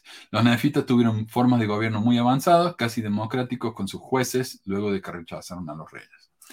¿Qué dice Ethan Smith? Y esto está sacado, eh, esto, esto yo lo copié del libro de Ethan Smith directamente. Las diez tribus llegaron a este continente con algún conocimiento de las artes, de la vida civilizada, y la mayoría de ellos cayeron en una vida errante y ociosa de caza. ¿Y qué nos dice el libro de Mormón? Que los, que los lamanitas eran ociosos y que cazaban. Los diferentes clanes se separaron, se perdieron y formaron tribus separadas. Las partes más sensibles de este pueblo se asociaron para mejorar su conocimiento de las artes. ¿Y qué dice el libro de Mormón? Que los eh, eran buenos en la artesanía de la madera, edificios, maquinaria, hierro, cobre, bronce, todo tipo de herramientas de toda clase. Ok. Eh, probablemente continuaron así durante siglos, pero las tribus salvajes prevalecieron con el transcurso del tiempo. Sus salvajes celos y rabia aniquilaron a sus hermanos más civilizados. Aniquilaron, lo mataron a todos. ¿Qué dice el libro de Mormón? Exactamente lo mismo. Es muy probable que la parte más civilizada de las tribus de Israel, después de establecerse en América, se separó por completo de las tribus cazadoras y salvajes de sus hermanos. ¿Qué dice el libro de Mormón? Que Nefi y su pueblo se fueron. Eh, la parte más civilizada continuó durante muchos siglos, eh, siendo frecuentes entre ellos tremendas guerras, y sus hermanos salvajes hasta que los primeros se extinguieron. Se extinguieron. Esta hipótesis da cuenta de las antiguas obras, fuertes montículos y, y vastos recintos. Entonces dice, ¿cómo puede ser que estos indios salvajes, vagos, cazadores, que no hacen nada bueno y ni útil, que viven en carpa, cómo puede ser que estos indios hayan construido esos montículos que yo veo ahí? En Nueva York, en Vermont, en Ohio, ¿cómo puede ser? Bueno, simple, antes había otra civilización indígena que en realidad eran hebreos hicieron esas cosas. Luego, cuando esa gente se murió, quedaron estos indios vagos y salvajes. Esa es una de las teorías más racistas que hay y fue la base para aniquilar a los indios en, todo el continente. Mirá, allá en Argentina tenemos a Sarmiento que escribió, ¿fue Sarmiento eh, David que escribió Civilización y Barbarie? Sí, Eh, claro. Y, y varios no utilizaron esa, esa, esa mentira de que los, los, los indios americanos eran salvajes, había que matarlo a todos. Y esta, eh, esta justificación racista es la que usa José Smith para escribir su libro de Mormon. Bueno, eh, dice, eh, es lo mismo, ya lo he dicho mil veces, es lo mismo que, que la gente que dice cómo puede ser que estos africanos hayan hecho esa- esas pirámides en Egipto. ¿Cómo puede ser? Ah, simple, extraterrestre. Es que lo- los africanos son demasiado estúpidos como para hacer eso. Tienen que haber sido los extraterrestres. Es lo mismo, exactamente lo mismo. Eh, y dice Ethan Smith, así como muestras de un buen grado de gobierno civil que obviamente son muy antiguos y datan de siglos antes de que Colón descubriera América. Entonces, y el libro de Mormon nos dice que pasaron de monarquía a democracia, lo mismo. Nada parece más probable que la mayor parte de los israelitas que vivieron a este continente fueron los que co- conservaron durante mucho tiempo sus conocimientos de las artes mecánicas civiles, mientras que la mayor parte de sus hermanos se volvieron salvajes. no sé, o sea, como diría él, las coincidencias son demasiado, son demasiado, es irrefutable. Pero él dice que no, no tiene absolutamente nada que ver. Eh, un par más. Eh, dice Roberts, Israel, el libro de Mormón tiene muchas referencias tanto al esparcimiento como al recogimiento de Israel en los últimos días. El libro de Mormón es, es básicamente la historia del recogimiento de Israel. Eh, Viste de los Hebreos. Viste de los Hebreos tiene muchas referencias tanto al esparcimiento como al recogimiento de Israel en los últimos días. El segundo capítulo de Vista de los Hebreos se titula La cierta restauración de Judá e Israel. Y en esta sección se cita casi todas las referencias a Isaías a las que se hace referencia, pero que se cita con más detalle en el libro de Mormon. O sea, ambos, ambos libros usan las mismas escrituras. Coincidencia, ¿no? Eh, Isaías, dice Roberts, el único libro ampliamente citado antes de la venida de Cristo a América es Isaías en el libro de Mormon. ¿Qué pasa en vista de los hebreos? View uh, the Hebrews de Ethan Smith copia, cita copiosa y principalmente de Isaías en relación con la dispersación y el recogimiento de Israel. Habiendo tantos libros en el Antiguo Testamento, ¿por qué los dos se, se, se, enfocan en el mismo? No sé, incluso el libro de Mormón dice que Jesús enseñaba sobre Isaías. Libro de Mormón. José Smith llamó misioneros para ir entre las tribus alrededor de su casa, para convertirlos a la iglesia. Esto es parte del llamado recogimiento de Israel. Y segundo Nefi 10 dice, así dice nuestro Dios, afligiré a tu posteridad de los aborígenes por mano de los gentiles. No obstante, ablandaré el corazón de los gentiles para que les sean como un padre. O sea, los blancos europeos vamos a ser los padres de los indígenas. Los lo vamos a ayudar, ¿no? Porque son tan, son tan como niñitos. Eh, ¿Qué dice Viste los Hebreos? El capítulo 4 de Ethan Smith, Envío de Hebrews, está dedicado a un llamamiento a la nación cristiana de los Estados Unidos para que conviertan el instrumento para enseñar el Evangelio a los indios americanos y restaurarlos al favor y la bendición de Dios. Coincidencia, ¿no? Coincidencia. Eso es lo que hizo Colón, ¿no? Bueno, Enseñar era- el Evangelio para, para Ah, hacer bueno. más fácil la... Claro, tienes razón, sí. Sí, sí. Eh, dice el libro de Mormón, según Roberts, el pueblo de Nefi comenzó a endurecerse y en sus corazones y se entregó una tanto a prácticas inicuas como las de David en la antigüedad, deseando muchas esposas y concubinas. Eso dice el libro de Mormón. ¿Qué dice Viste los Hebreos? Hace mucho tiempo, dijo el jefe de Delaware, era una buena costumbre entre su gente tomar una sola esposa y eso para toda la vida. Pero ahora ellos, los indios, se habían vuelto tan tontos y tan malvados que toman varias esposas a la vez y las rechazan a placer. O sea, no solamente condenan a la, eh, la poligamia, sino que lo hacen de una manera muy similar. O sea, pues si podemos ponerle, los mormones se volvieron tontos y malvados por a la vez y rechazaban el placer. Según el jefe de Delaware, sí. De Delaware, otro nombre indígena, exacto. Eh, y después de este programa, creo que justo después de este programa, voy a hacer un, un programita hablando exclusivamente de las comparaciones entre los dos libros. Hay páginas. Eh, Bri- Brigham Roberts tiene docenas de páginas de comparaciones. Así que si les interesa eso, lo voy a hacer más tarde. Eh, pero según Santiago, no tiene absolutamente nada que ver. Pero bueno. Sí, según él, según él eran cosas distintas, pero lo que, lo que acabamos de ver es que son casi iguales. ¿Y esta comparación viene de algún ex antimormón? No, viene de B.H. Roberts. ¿Ok? Eh, Es Y que, de ellos hecho- no- es es que, Manu, ellos no conocen, no conocen a estas personas, a, D.H. Robert, no conocen a, a No. estas personas porque no, la iglesia no, no enseña de ellos. Y tampoco podía Claro. enseñar porque hablan cosas, cosas todo lo contrario a lo que enseñan. no, no, no. Est- Estos líderes han pasado a la, a la historia. Es que B.H. Roberts es problemático. Y le voy a poner ahí el link en, en el sitio myaldsbooks.wordpress.com. Yo tengo una colección de libros que, que fui escaneando y subiendo. Se llaman libros, donde dice académicos. Acá está. Y si les piden la contraseña es 48, 8888. Eh, ¿Cómo se llama? A ver. Studies, of the Book of Mormon. Y ahí lo pueden, lo pueden abrir, bajar y leer. Es la versión de la versión nueva de, de Signature Books. Ahí pueden ver entonces el libro este. Y ustedes ver por ustedes mismos. Un libro, un libro real, no un blog. Ok. Volviendo a lo de lo, la fortaleza, fortaleza, la manita. Bueno.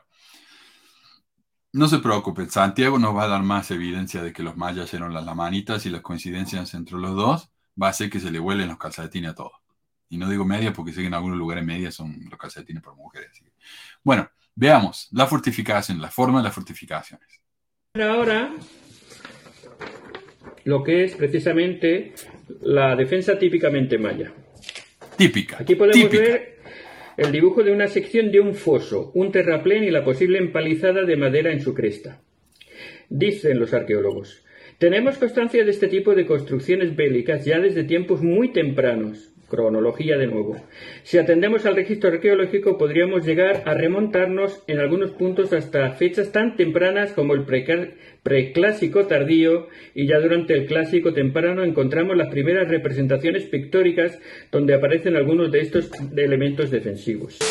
Las más comunes en el caso maya suelen ser los fosos excavados, ven aquí el foso excavado, las, em- fosos excavados, las empalizadas de madera y empalizadas de piedra, desde la base hasta el, eh, de madera eh, conjunta.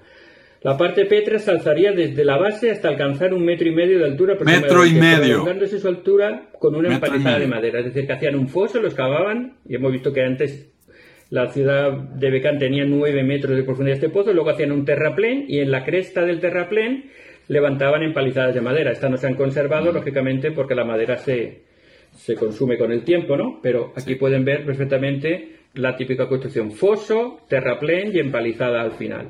Una forma sencilla y rápida de hacer una construcción muy eficaz y muy útil para la defensa de un, de un- terreno. Alma 53.4, dice Moroni, hablando, dice, e hizo que levantaran un parapeto de maderos sobre el borde interior del foso, y echaron la tierra del foso contra el parapeto de vigas, y así hicieron trabajar a los lamanitas, que los tenían de prisioneros y los hacían levantar estas, estas fortificaciones, dice, hasta que hubieran cercado toda la ciudad de abundancia con una fuerte muralla de vigas y tierra de una altura extraordinaria. Es que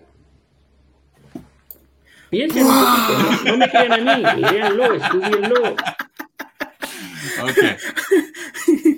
Y, justamente yo no le creí, así que lo estudié y lo analicé. Quiero bautizarme de nuevo. Pobre. No, es- ¿Sabes que Yo creo que él realmente piensa que lo que está diciendo es verdad, que tiene sentido. Pero yo creo que es tan malo para investigar y para, para hacer comparaciones que realmente no se da cuenta que lo que está diciendo es, es completo y estupidez. No sé. No quiero ser Vuelvo- rudo, no estoy diciendo que él sea estúpido, digo que lo está diciendo son estupideces. Vuelvo a lo de antes. eh, los líderes, ¿cómo no ven esto? Y lo enseñan. Claro, Si está tan, si está tan, él está Claro. tan dentro y no, si es verdad, que los líderes lo enseñan y así uno puede decir ya, hagamos lo que dicen los líderes, pero exacto. wow, las fortificaciones me, me abrió la mente completamente. Pero vos sabés, cuando él, cuando él dijo eso, me hizo pensar. Porque hay comparaciones. El blog del que él sacó esto está escrito por un tal Víctor Barrera Larcón, que es un arqueólogo español, no mexicano, pero que hizo investigaciones serias. Entonces yo empecé digo, bueno, caramba, se compara. Veamos. Los mayas construían paredes altas, aunque el video dice que eran de un metro y medio, de un metro y medio, lo cual no protege mucho que digamos, ¿no? Eh, con fosas, o sea, hay una fosa, hay un muro, y arriba del muro ponen madera como para hacer que la, la- protección sea más alta. Ok. Eh, no puedo encontrar la referencia, porque en el blog él no da la cita, pero le hice un copy-paste y la encontré, el blog.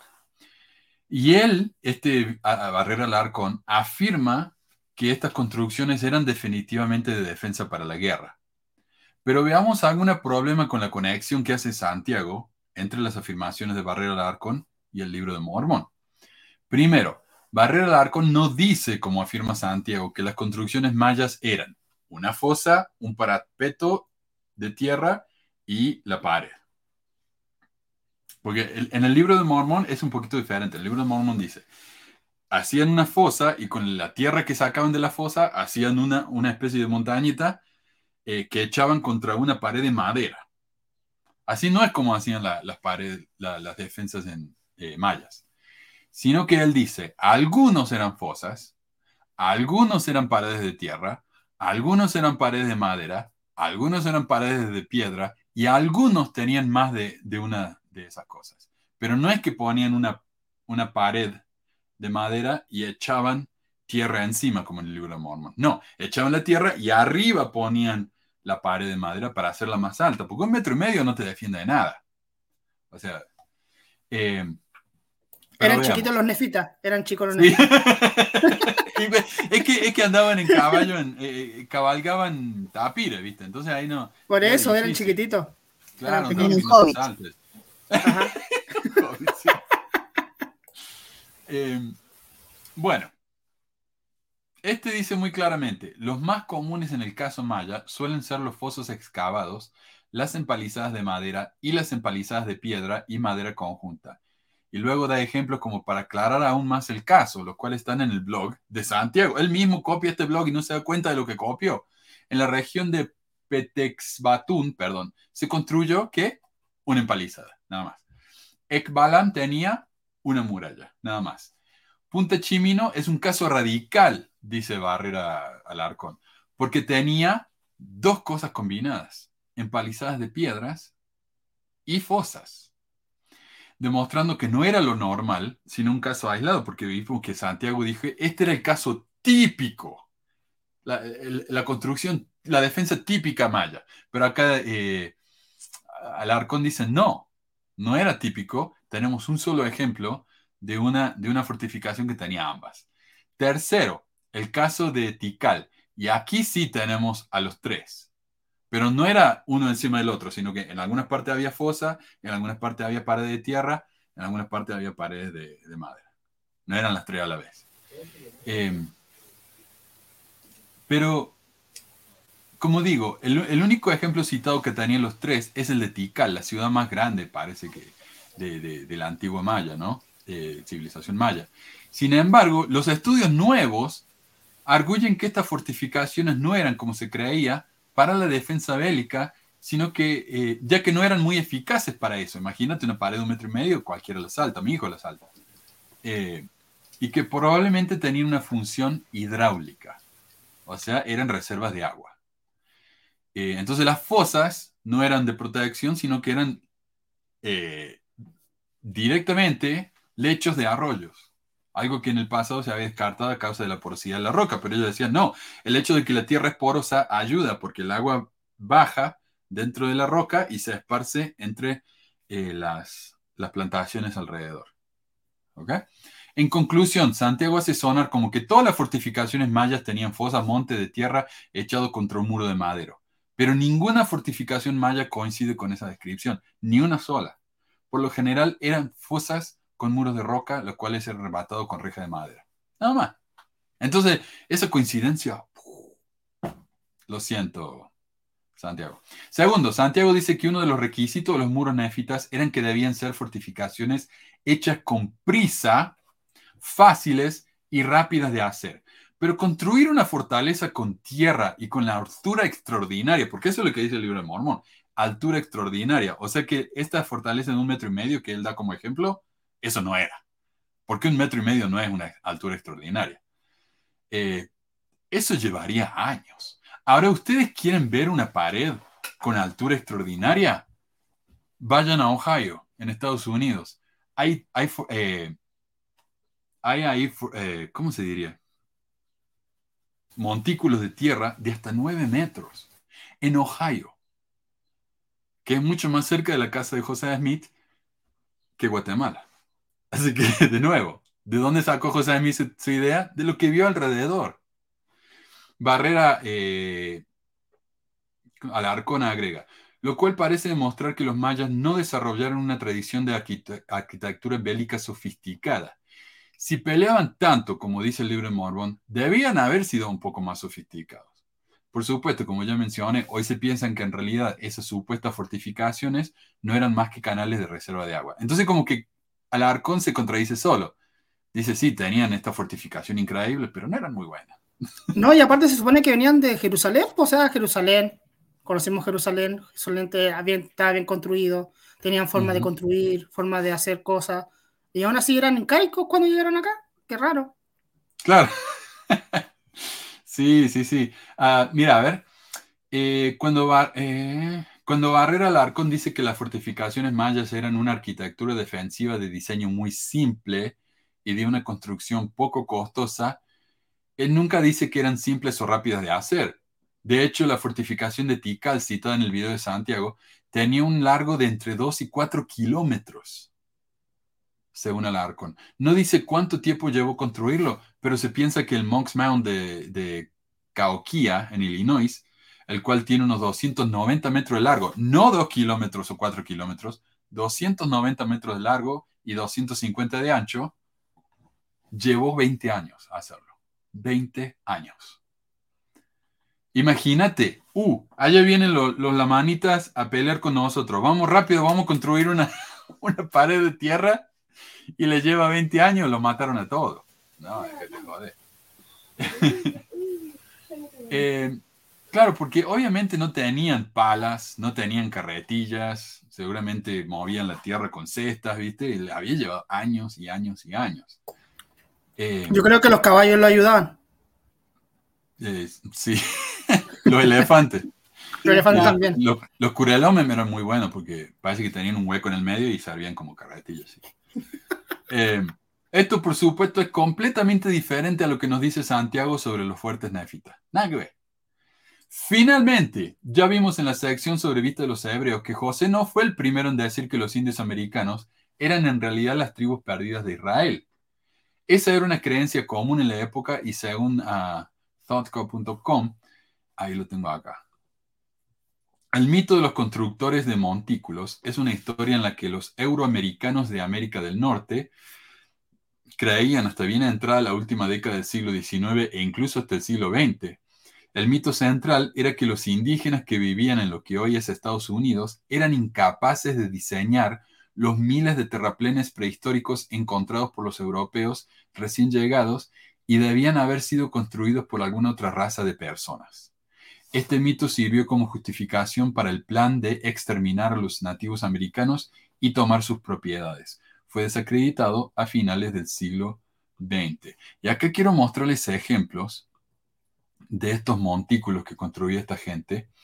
Eh, acá no se aprecia realmente el tamaño, pero este es enorme. Este montículo está hecho a mano. Entonces necesito una escalera para subir. Eh, veamos. Este montículo, la gran serpiente, dice en Adams County, Ohio, eh, tiene un cuarto de milla de largo. Y si se fijan, esto es una serpiente y ahí a la derecha está la boca de la serpiente con una manzana en la boca. No, con un huevo, perdón, en la boca. Esto, ¿dónde se encontró? En Ohio. No en Guatemala, no en México, en Ohio. En Ohio se hacían estas cosas. Eh, entonces ellos decían, no puede ser, estos indios salvajes no hicieron eso, tiene que haber sido una raza de gigantes, pensaban algunos. ¿Era una raza de gigantes o eran europeos que vinieron a América y hicieron esto antes de convertirse en salvajes? Vinieron, lo hicieron y se fueron. Según ellos, ¿no? No, no, vinieron, lo hicieron y se hicieron salvajes y se mataron entre ellos y no quedó más. Sí, sí, sí. sí. Eh, es todo culpa de los salvajes eso. Siempre es culpa de ellos. Y eso es justamente lo que dice la cita que compartí antes de Fair Mormon, ¿no? Que decía que en América se pensaba que los indios eran salvajes en esa época. Bueno, ahora algunos creían eh, que eran las tribus de Israel quienes los crearon, otro pensaba, como digo, que eran gigantes. La, la realidad es que José basó una creencia racista de su época para escribir su libro. Todas esas construcciones impresionantes alrededor de su casa obviamente le sirvieron de inspiración para inventar lo de las fortificaciones nefitas. No hace falta irse hasta México o Guatemala para inspirarse, o hasta Perú. Con ver a su alrededor sería suficiente. Por último, quiero resaltar algo que Santiago dice como que de pasada. Según él, las fortificaciones nefitas eran hechas por los prisioneros, y lo mencioné cuando él dijo eso, prisioneros la manita. Pero ¿cómo se llama cuando vos le quitas la libertad a alguien y lo haces trabajar la fuerza? Eso no es simplemente un prisionero, eso es un esclavo. Los lamanitas, del libro, los nefitas del libro de Mormón, los justos y deleitables, tenían esclavos. ¿Ok? Llámalo como quieras, pero eran esclavos. Entonces Santiago nos hace una pregunta, pregunta muy justa. experiencia más clara, más profesional, más histórica, más arqueológica, más seria, de que el libro de Mormón es un registro antiguo, a la par que la palabra de Dios, por supuesto? Dice, ¿quieren más evidencia? Yo diría que sí. Yo sí, por favor. si su argumento está basado en un blog y nada más, y encima lo malinterpreta, lo malinterpreta y, y da, tuerce las evidencias que muestra ese blog, yo diría que sí, quiero mucho más evidencia que esto, Santiago. Y él, entonces, concluye con esto. Y apenas hace 70 años se ha descubierto que los pueblos mayas eran guerreros y que tenían fortificaciones que coinciden exactamente con las narradas en el libro de Mormón. Por lo tanto, el- la arquitectura, la arqueología, perdón, moderna prueba que el libro de Mormón es un libro verdadero, es un registro histórico antiguo verdadero. Porque existían fortificaciones que no se creía que existieran, porque no- ni Uh, siquiera se creía, porque la ¿Qué pasa eh? La cronología coincide perfectamente con la época del libro de Mormón y porque las tres características de foso con terraplén y fortificación, de, fo- de muralla defensiva para proteger de un asedio y eh, estrategia de, de entradas a la ciudad de forma que podían defenderse fácilmente, esas tres características del libro de Mormón cita están precisamente en la arqueología maya. Por lo tanto, creo que queda más que probado que el libro de Mormón es un libro histórico antiguo. Ahí está. Entonces vamos a tener que ir a mormon.org y hablar con los misioneros porque ya estamos listos para bautizarnos de nuevo. Sí, que nos den el próximo sábado para bautizarnos. Ya mismo estoy Eh, llamando a mi obispo. Sí, David, ya- ¿qué ya- dijiste? Ya mismo estoy llamando a mi obispo. sí. Eh, pero esto es interesante porque las tres características que da al, al final para estas fortificaciones son diferentes a las tres características que dio al principio. No sé si se dieron cuenta. Eh, para terminar, no, las fortificaciones no coinciden con el libro de Mormon. Pero por más que tengan algo en común, parecen tener mucho más en común con los montes hechos a mano que se encuentran en el este de los Estados Unidos. Dos, no se sabía que los mayas eran guerreros, pero los estadounidenses consideraban que los nativos americanos eran salvajes y muy, pero muy guerreros. Así que la evidencia está mucho más cerca de casa. Tres, hoy se piensa que las fortificaciones mayas no eran fortificaciones contra enemigos, sino reservas de aguas. Así que eh, el argumento entero de Santiago se va para el carajo. Ups. Y cuatro, al final no pudo demostrar que los lamanitas eran, lo- eran los mayas. Cuando le dije en un mensaje por privado eso mismo, me dijo que esa era simplemente su opinión y que él tenía el derecho de opinar. Pero las opiniones no son hechos. Así que esta es una defensa muy débil. Entonces Y- no puede decir que no puede decir que su, o sea, si es su opinión, entonces no puede decir que su, su técnica es irrefutable, o sea, lo que él llegó. Porque Claro. si es su opinión, diga, esto es mi opinión, no quiere decir que sea verdad. No. No, no, para nada.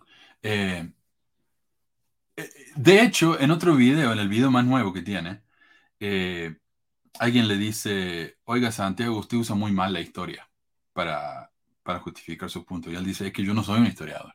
Entonces, ah, listo, no es un historiador. Entonces, cuando él habla de historia está todo mal, está justificado porque total no es un historiador. No sé qué tipo de, de- de argumento es ese. No lo entiendo. Eh, cuando yo fui a comentar en el video de Santiago y a decirle que yo sí iba a usar citas y referencias serias, me dijo esto. Estupendo, a ver si entrevistas a Moctezuma y desmientes a Cortés. Lo cual me parece muy interesante porque ninguna parte de su video ni de su blog habla ni de Moctezuma ni de Cortés, así que no sé para qué miércoles habla de eso. Así que bueno, no sé, muy extraño. Es como que, es como que si él trajera a Nefi y a, y a Moroni para que le dijeran que es verdad, pues. Pero ni siquiera hablaba de eso. O sea, ¿para qué me lo mencionas si ni siquiera se menciona en el video? No es una de sus evidencias. Pero está Moctezuma y Corte. Y quiero llamar acá al señor Javier Olvera y darle muchísimas gracias por su donación. Mira, acá con esto me hizo un mes, Javier. Eh, y se ha, se ha convertido automáticamente en eh, Señor y Salvador junto con... En el profeta. Sí. Muchísimas gracias, Javier. Eh, pero bueno, ahora pasemos al otro video. Y seguro que en las pruebas y creencias y evidencias que da en el otro video van a ser mucho más buenas que las que dio en este, ¿no? Eh, entonces él va punto por punto refutando un video que se llama 50 problemas con la iglesia mormona. Un video muy Antes- popular. An- antes que sigas, Sí. Rafael puso un programa burlesco, un panel burlesco grosero, peyorativas no cristianas. Sí, sí, somos eso. Eh, eh, gracias, Rafael. Eh, Santiago va por punto, punto por punto, como digo, en este video que se llama 50 problemas con la iglesia mormona. Es un video muy, muy popular y me lo siguen mandando, no sé para qué. No hay nada en ese video que yo, yo no haya mencionado. Pero la, la gente tiene esa costumbre. Oh, mira, mencionaron los mormones. Toma, acá está el video. ¿Qué quiere que haga con eso? No sé. Pero bueno, la gente lo hace de buena onda, así que lo agradezco. Pero los puntos del video no tienen mucho detalle. Dice cosas muy de pasada, aunque nos da el enlace a la carta del director de SEI donde uno puede encontrar mucho más información y fuente y todo, ¿no? Santiago le dedica bastante poco tiempo a cada punto. No da ninguna evidencia tampoco, por lo que yo voy a responder también de manera bastante breve, pero no a todos los puntos, sino a los que me resultan más interesantes, especialmente puntos que no mencioné antes.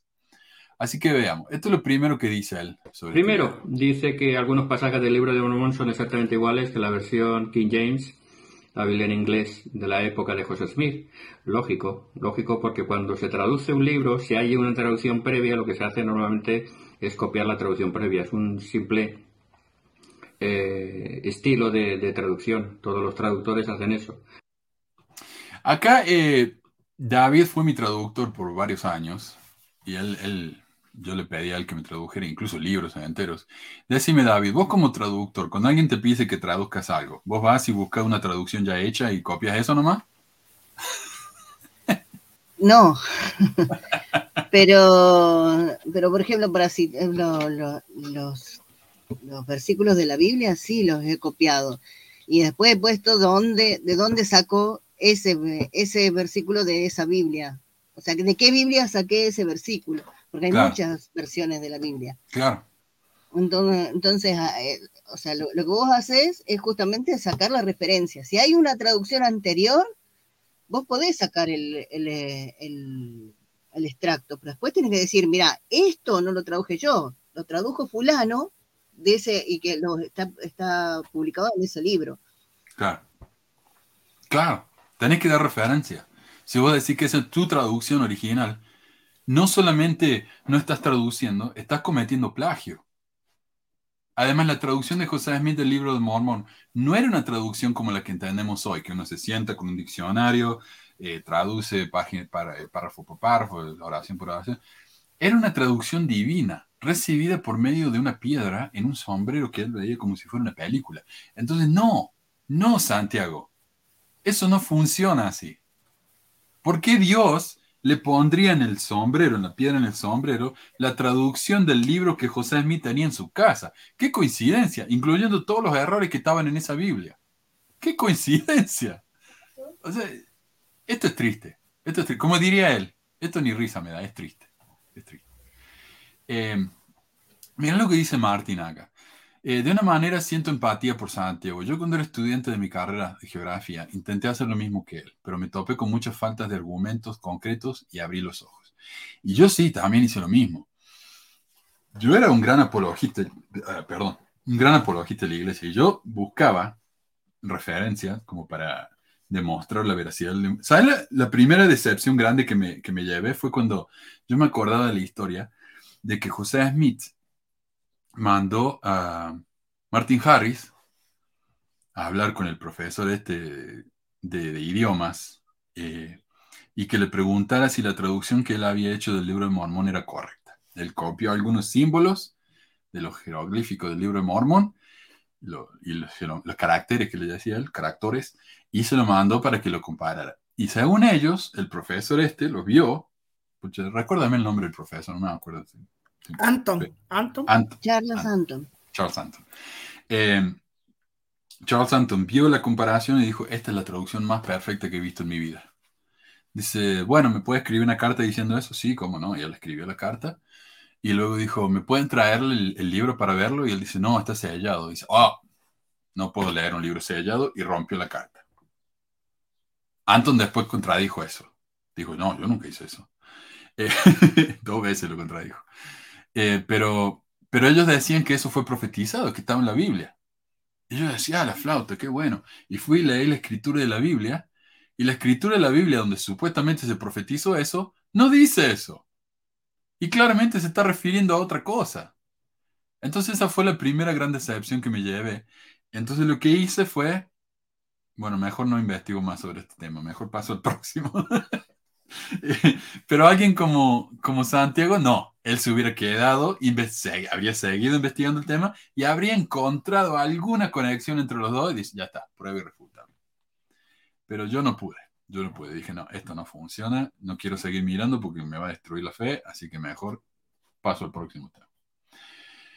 El video dice que no hay ADN del Medio Oriente en América. Él dice que el ADN es difícil de estudiar, pero yo tengo un estudio de ADN que me hice y que pagué 50 dólares nomás. Escupí en, un, tubo, lo mandé y me dijeron el porcentaje de ADN de cada país y de cada etnia a la que pertenezco. Hasta menos del 1%. Dice, tenés menos del 1% de esta etnia. Según él, eh, cuando los lamanitas, cuando los leafitas, los perdón, llegaron a América, había otra gente. Entonces ellos se juntaron con esa gente, se mezclaron y como que el ADN hebreo o del Medio Oriente se disolvió. no está más. ¿Viste? Se desapareció. Pero el ADN no funciona así. O sea, el ADN mantiene parte, ¿no? Eso, esa cadena del ADN persisten y así es como pueden encontrar ellos que yo tengo ADN de tal, de tal país, de tal etnia. Eso no desaparece. Él piensa que sí. Eh, incluso si vos te haces el estudio con 21andMe, yo lo hice con Ancestry, pero en 21andMe te dice si tenés ADN neandertal, que es mucho más antiguo que el ADN hebreo de los, de los leitas. Entonces, ¿cómo pueden encontrar ese ADN, pero no pueden encontrar ningún ADN hebreo en América? Además, él dice que eran los mayas. Listo, anda y estudia los mayas y fíjate dónde hay ADN hebreo. Mucho, te hace el trabajo mucho más fácil. ¿Querés encontrar elefante? Están entre los mayas. ¿Querés encontrar abejas? Tienen que estar entre los mayas. Caballo, tiene que estar entre los mayas. O sea, todas esas cosas tienen que estar ahí. La tenés que encontrar. El millón de, como decía alguien ahí, el millón de lamanitas muertos tiene que estar entre los mayas lo van a encontrar. O sea, e incluso él habla de que hicieron el estudio este del LIDAR que demuestra la iglesia. Habrían encontrado un millón de huesos, me parece, el LIDAR ese. No encontraron nada. Pero bueno, el ADN no funciona. Ah, y más tarde agrega, a ver, creo que lo tengo acá. Pero fíjense que aún con, con esa falta de ADN, eh, el National Geographic eh, publicó un artículo en el 2013 que dice, gran sorpresa, encontraron ADN en una tribu cherokee procedente de Oriente Medio. Por lo tanto, sí que hay alguna prueba, pequeña, pero prueba de que hay ADN de Oriente Medio en algunas tribus de América. Déjame que Medio. Por lo tanto, sí que hay ¿Qué dice ahí? Tienen su origen en Eurasia Occidental. Y si vos lees el artículo ese, porque lo encontré, él no da la referencia en ningún momento, ni en su blog, ni en el video. Si vos te vas a ese, a ese artículo del National Geographic, ¿de qué habla? De que encontraron restos de Eurasia Occidental en América. ¿Qué es Eurasia Occidental? Siberia. Todo el mundo sabe que los nativos americanos vienen de Siberia, o, de, Mongolia, o de esos lugares, viste, de, Asia. Pero en ningún momento dicen que eran hebreos. Siberia no, tiene hebreo.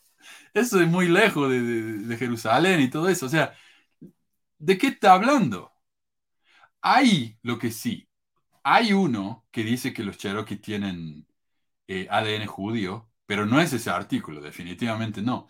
Es un tipo que se llama Donald Yates, quien administra un sitio web con fines de lucro con sede en Colorado llamado dnaconsultants.com que permite a las personas rastrear sus perfiles de ADN, o sea, como 21andMe o, o Ancestry.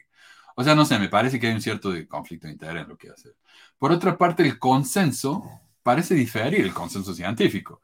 Si bien los Cherokee tienen rasgos y genes judíos, durante la década... A ver si lo tengo acá. Parece que no. No, no lo tengo. Durante la década de 1600, los judíos eh, sefardíes ibéricos y los conversos moros colonizaron las montañas de Carolina del Norte y Georgia, donde extrajeron y trabajaron oro y plata. Los judíos sefardíes eran hebreos, cuya comunidad surgió en la península ibérica alrededor del año 1000, y luego establecieron comunidades en España y Portugal. Tras la promulgación de los reyes católicos de España del decreto de la Alhambra de 1492 y las posteriores conversiones masivas al catolicismo y ejecuciones, porque vos sabés que si, sos- no sos católico en esa época te mataban, eh, los judíos separdíes abandonaron la península ibérica y se unieron a otros judíos exiliados en Europa y América. ¿Cuándo? En 1492. En 1600 se mudaron a la zona de Carolina del Norte y Georgia, donde justamente están quienes? Los Cherokees. Entonces, obviamente que tienen sangre hebrea, porque los hebreos fueron ahí en el año 1600. ¿Pero cuándo el año 1600? Después de que vino Colón. O sea, las referencias que él nos está dando ni siquiera son acertadas, no me está diciendo lo correcto, me está mandando a un lugar que dice algo absolutamente diferente. Yo no sé si este hombre, en serio, yo no sé, ¿es realmente tan malo para investigar a esta persona? Es increíble, o sea, leyó él el artículo porque el artículo no dice eso para nada. Yo creo que solamente se queda con el título diciendo encontraron ADN hebreo en no sé qué parte. Listo. Listo. El libro de Mormón es verdadero, por eso, listo. Se acabó. Yo creo que lo que pasó es que él fue a uno de esos blogs apologistas en los que hablan de 20 cosas diferentes. Él leyó un título, pensó que el otro artículo tenía que ver con el primer título, porque no hace mucha diferencia entre las diferentes secciones. Entonces él habrá pensado, eh, no sé, ah, mira, a ver, dice, soy Santiago católico, quisiera saber por qué me bloquearon, ¿qué hice? Creo ¿Cómo que eso fue hace como tres semanas atrás. Pero no me acuerdo. Ah, pero si estuviera bloqueado no podría comentar. No, no, es que está en otro, en otro, en otro eh, página Ah, En otro te usuario. ofendiste. Ah, está con otro usuario. Te ofendiste por el comentario que hice el otro. No sé qué dijo. Ni idea. Ahí me irá a hacer acordar. Pero bueno. Eh, no quiero ofenderte, clase de guitarra Bahía Blanca, porque no vaya a ser que me mate por no ser católico. Eh, ¿qué más? A ver. En el punto 4 del video de los problemas dice que no hay evidencia de los millones de lamanitas en América. Y Santiago dice que sí hay evidencia de millones de lamanitas en América. Miren a los mayas. Punto final. Ahí están los millones. Listo, se acabó, no hay nada más. Pero yo no sé cuántos mayas había. A ver, eh, en, ponele en el año 1000, ponele. A ver si me dice. Eh, no, no, muy difícil encontrar eso. Pero yo no sé si había un millón de... Tal vez, pero dudo que haya habido un millón de mayas. Pero bueno, un millón de... No solamente un millón de, de mayas, sino un millón de mayas muertos. Manuel, mira, No. te están invitando a debatir. No, no quiero debatir sobre la Inquisición porque me importa tres pedos. ¿Algo más? Si venís acá para molestar nomás, ándate. Este es un programa que se llama Pexia Mormona. ¿Qué, qué venís de acá? Por Dios. Eh, el punto 5 dice que el libro de Mormón... A ver, déjame sacar esto. El punto 5 dice que el libro de Mormón tiene nombres similares a los lugares cerca de la casa de José Smith. Y Santiago dice que no, porque mira, cerca de la casa de José Smith había un lago que se llamaba Ontario. Y ustedes ven el nombre Ontario en el libro de Mormón. Jaque mate. ok. Eh, Es irrefutable también, po. Irrefutable. Irrefutable. Bueno, clase, si viniste a hacer una pregunta y te bloqueamos, pre- eh, de nuevo. Eh, yo no sé si, si se el burro, ¿no? Ok, pero los nombres a los que se refiere el video son ciudades en Nueva York, que son bastante similares o iguales a los nombres en el libro de Mormón. Había una ciudad en Nueva York que se llamaba Alma, una ciudad que se llamaba Boaz, una ciudad que se llamaba Helam, una ciudad que se llamaba Kishkimineta, que suena mucho Kishkumen, una ciudad que se llamaba Ley, una ciudad que se llama Mori- Moraviantown, que suena mucho a Moriantón, una ciudad que se llama Shiloh, que suena mucho a Shilón, una ciudad que se llama Rama, una que se llama Tenecum, que suena mucho a Teancum, y otras más, o sea, muchas más. Si la lista es incorrecta, bueno, él podría haber dicho, no, miren, esta es la lista que muestran los antimormones, esta es la verdad. Pero ni siquiera hizo eso. ¿Qué hizo? No, hay una ciudad en Nueva York que se llama Nueva York. Yo no veo Nueva York en el libro de Mormon. O sea, no, no, yo creo que ni siquiera entendió el punto de lo que dijo el video. Salió con cualquier cosa. Otro punto dice que el libro de Mormón antes era trinatario y ahora no. Y él dice, no, pero pues si todavía somos trinatarios. Por supuesto, esto no es a lo que se refiere el video, sino que en la primera edición del libro de Mormón se habla de Jesucristo como que era Dios y en las versiones subsiguientes habla de Jesucristo como el Hijo de Dios. A eso se refiere. Me parece a mí que Santiago debería saber eso. Dice que no hay contradicción entre las versiones de la primera edición, lo cual es obviamente falso. Dice que los papiros no coinciden con el libro de Abraham porque no tenemos los papiros originales porque se quemaron. Entonces, a ver, clase de guitarra. Mi pregunta era, ¿cuáles son los argumentos que proponen ustedes por los cuales afirman que José no fue un profeta? No te bloqueamos por eso. No te hagas boludo. Algo habrás dicho. Eh, ¿Cómo me encanta cuando se hacen los giles? Eh, claro, él dice, mira, los papiros del libro de Mormón se quemaron. Lo que quedó es muy poquito, dice, como así de chiquito lo que quedó. Entonces, ¿cómo podemos sacar de ese poquitito que quedó evidencia de que el libro de Mormón, del libro de Abraham es falso? Pero no, tenemos hoy en día los facsímiles. Los facsímiles que José Smith tradujo en el libro de Abraham, los tenemos. Sobrevivieron. Incluso, mira los facsímiles que, que publicó José Smith.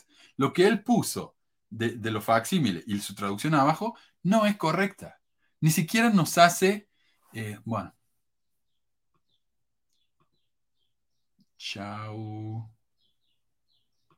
Clase de guitarra, no, no me gusta cómo viene a romper las pelotas. Chao, Alfredo. Después, va a ser Eh, otro, después va a ser otro usuario clase de batería. ¿Por qué me bloqueaste? ¿Por qué me bloqueaste? ¿Cómo viene a romper la bola? Eh, imagínate si esto fuera un programa de llamados, seguro que me, me llamaba para, para decirme estúpido como es. Eh, entonces, pero, pero ni siquiera nos hace falta los papiros para saber que el libro de Abraham está traducido mal. Todo lo que tenemos que hacer es ver las facsímiles que puso José Smith en su propio libro y vemos que eso no, no coincide con la traducción. Ahí está. Con eso ya es suficiente. Pero no, muy poquito. Eh, hasta la iglesia se ha, se- se ha distanciado de eso hoy. La iglesia misma dice, bueno, tal vez lo que pasó es que José Smith vio los papiros y los usó como un- una fuente para canalizar el mensaje de Dios. Eso es lo que Qué dice hoy la iglesia. más grande. Eso es lo que dice hoy la iglesia en uno de sus ensayos. Porque por lo menos hubiera usado el urino tumín o no sé, o algo para, para por lo menos decir, no, gracias a eso pude traducir, pero ni siquiera fue un... Solamente agarró la, la forma de poder hacerlo, agarrar una escritura y listo. Mm. Porque justo, es que da, da la- uno, uno después de años piensa y dice, ¿cómo justo va a llegarle justo una, un papiro de Abraham? Justo así, pero justo le tocó a él un papiro de Abraham. Y justo en esa Ujú. época es justo lo que Sí, tenía que La enseñar. coincidencia. Es como, oh, una conciencia genial, o sea, Pero José a mí le pasaba mucho eso. Imagínate, él, él vino uno con, con momia. Dice, ah, este momia era Abraham, capa que era, no sé, Moisés. Encontró papiro, unos papiros cualquiera, eran escritos por mano de, de- de Abraham. las placas Encontró de un... Kinderhook, ¿no? La placa de Kinderhook creo que también pasó Sí, lo mismo, ¿no? también. O sea, él habla de y eso. ahí-. Y lo agarraron al tiro, o sea, es mentira, o sea, es, es como... Pero también con el self. Él encontró un esqueleto y no era un esqueleto cualquiera, era el esqueleto de un jefe blanco en la manita. O sea, él siempre encontraba cosas que eh, probaban que él era un profeta, no sé, muy, mucha coincidencia, tenía una suerte bárbara. Era como Mark Hoffman. Mark Hoffman lo único que encontraba eran documentos originales y eran todo, viste, ah, ¿Cómo, importantísimos. cómo, cómo, hubiera, ¿Cómo hubiera cambiado la historia mormona si a Matt Hodman nunca lo hubieran descubierto? ¿Cómo hubiera cambiado todo? ¡Wow! Hubiera Sí. sido. Hubiéramos creído en una salamandra, oh, hubiera sido. Y vos sabés que algún día tengo que hablar de eso, pero nunca, nunca lo he mencionado. Pero cuando la iglesia pensaba que la carta salamandra era verdadera, eh, Oaks, creo que fue Oaks, dio un discurso explicando que las salamandras en realidad representaban a ángeles en la tradición folclórica. Entonces, la carta salamandra no, no es prueba en contra de José Smith, sino que lo confirma. Y después cuando se demostró que la carta era falsa, eh, nunca más lo mencionaron. No, no, no, no, después ya se hicieron los locos todos. Después de eso, la madre, ¿qué es eso? No, yo no, no tengo ni idea de qué está hablando. Eh, dice que los que se quejan de la poligamia no conocen la historia de la iglesia. Porque los hermanos solo querían tener parejas espirituales y no tenían relaciones sexuales. Por Mira que envolvió. Mira que envolvió. Es argentino, mira, no me cancharé. Está bien. Eh, y por eso, porque no tenían relaciones sexuales, fue que Brigham Young tuvo 56 hijos con 16 de sus 56 esposas, ¿viste? Dice, no te hagas el vivo porque soy argentino también. ¿Y qué tiene que ver? Es muy misterioso el católico este. Bueno, a ver, haceme la pregunta. ¿Por qué Nelson no es un profeta verdadero? Porque se juntó con el Papa y por eso te bloqueé. No sé, boludo, por Dios. Eh, claro, todos los hijos de Brigham Young fueron nacidos por concepción inmaculada, ¿viste? Porque él nunca tenía rezar. Te da la cara para un debate. No, boludo, no voy a debatir con vos de la iglesia católica, me importa tres pedos. ¿Vos te crees que me va a convencer que la iglesia católica es verdadera?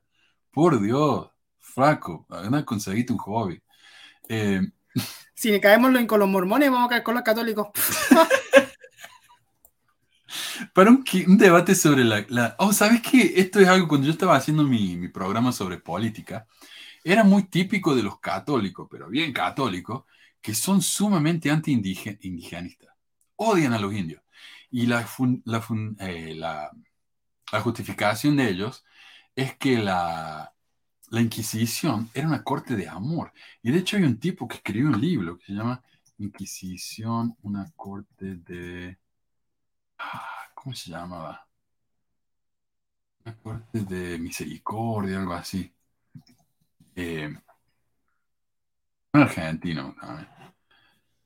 Y, lo que hacen estos libros es decir, pero la Inquisición no mató tanta gente. Eso son mentiras. Y no solamente no mató tanta gente, sino que lo que hizo fue muy bueno porque los indios eran muy salvajes. Y cuando vinieron los católicos acá, los civilizaron. O sea que nos tendrían que dar gracias por lo que hicieron. Y seguro que este tipo es uno de esos, ¿viste? Unos ultraconservadores que vienen a, decir que los indios son todos unos salvajes. Eh, dale, dale, dale. Sí, no, pero ¿qué me importa a mí debate sobre la iglesia católica? Por Dios. Eh, Es que, es que yo creo que se llama, es que no entiende que el programa se llama Pesquisas Mormonas. No, no, no, no, no cree. Es que como ahora los mormones no se llaman mormones, cree que debe ser religión. Pobre. Hola, Martín. Hola, ¿qué tal? ¿Cómo están? Bien, gracias por, por, por venir. Eh, sí, me contaste que tenías que ir a votar y tuviste que estar de viaje, así que... Pero qué bueno No, que te pudieras venir. Sí, corrí a la audiencia porque, bueno, acá en Chile estamos en elecciones, estoy a más de 200 kilómetros del lugar de votación, tenía que ir a justificarme, entonces la fila estaba horrible. Mm, Eh, bueno, eh, no sé si mejor llegué el momento más adecuado, pero bueno, yo quisiera compartir con ustedes, con la audiencia, que bueno, esta semana compartí una entrevista con un líder de acá de la ciudad, no diré su nombre, pero porque para mí era importante compartir esto, porque bueno, este líder eh, es académico de la universidad y bueno, está muy relacionado con la historia y la geografía, que es lo muy fuerte, y que también se vincula con, con, con la arqueología y toda esa ciencia social y ciencias duras. ujú, ¿Y por qué fue interesante para mí? Porque, bueno, la pregunta que me hacían en un principio era el, el quiebre de la fe, porque básicamente él vio que algunos miembros de la iglesia habían comentado de mi barrio algunos comentarios en el, en el, en el canal de Hablemos y que no habían sido muy amables.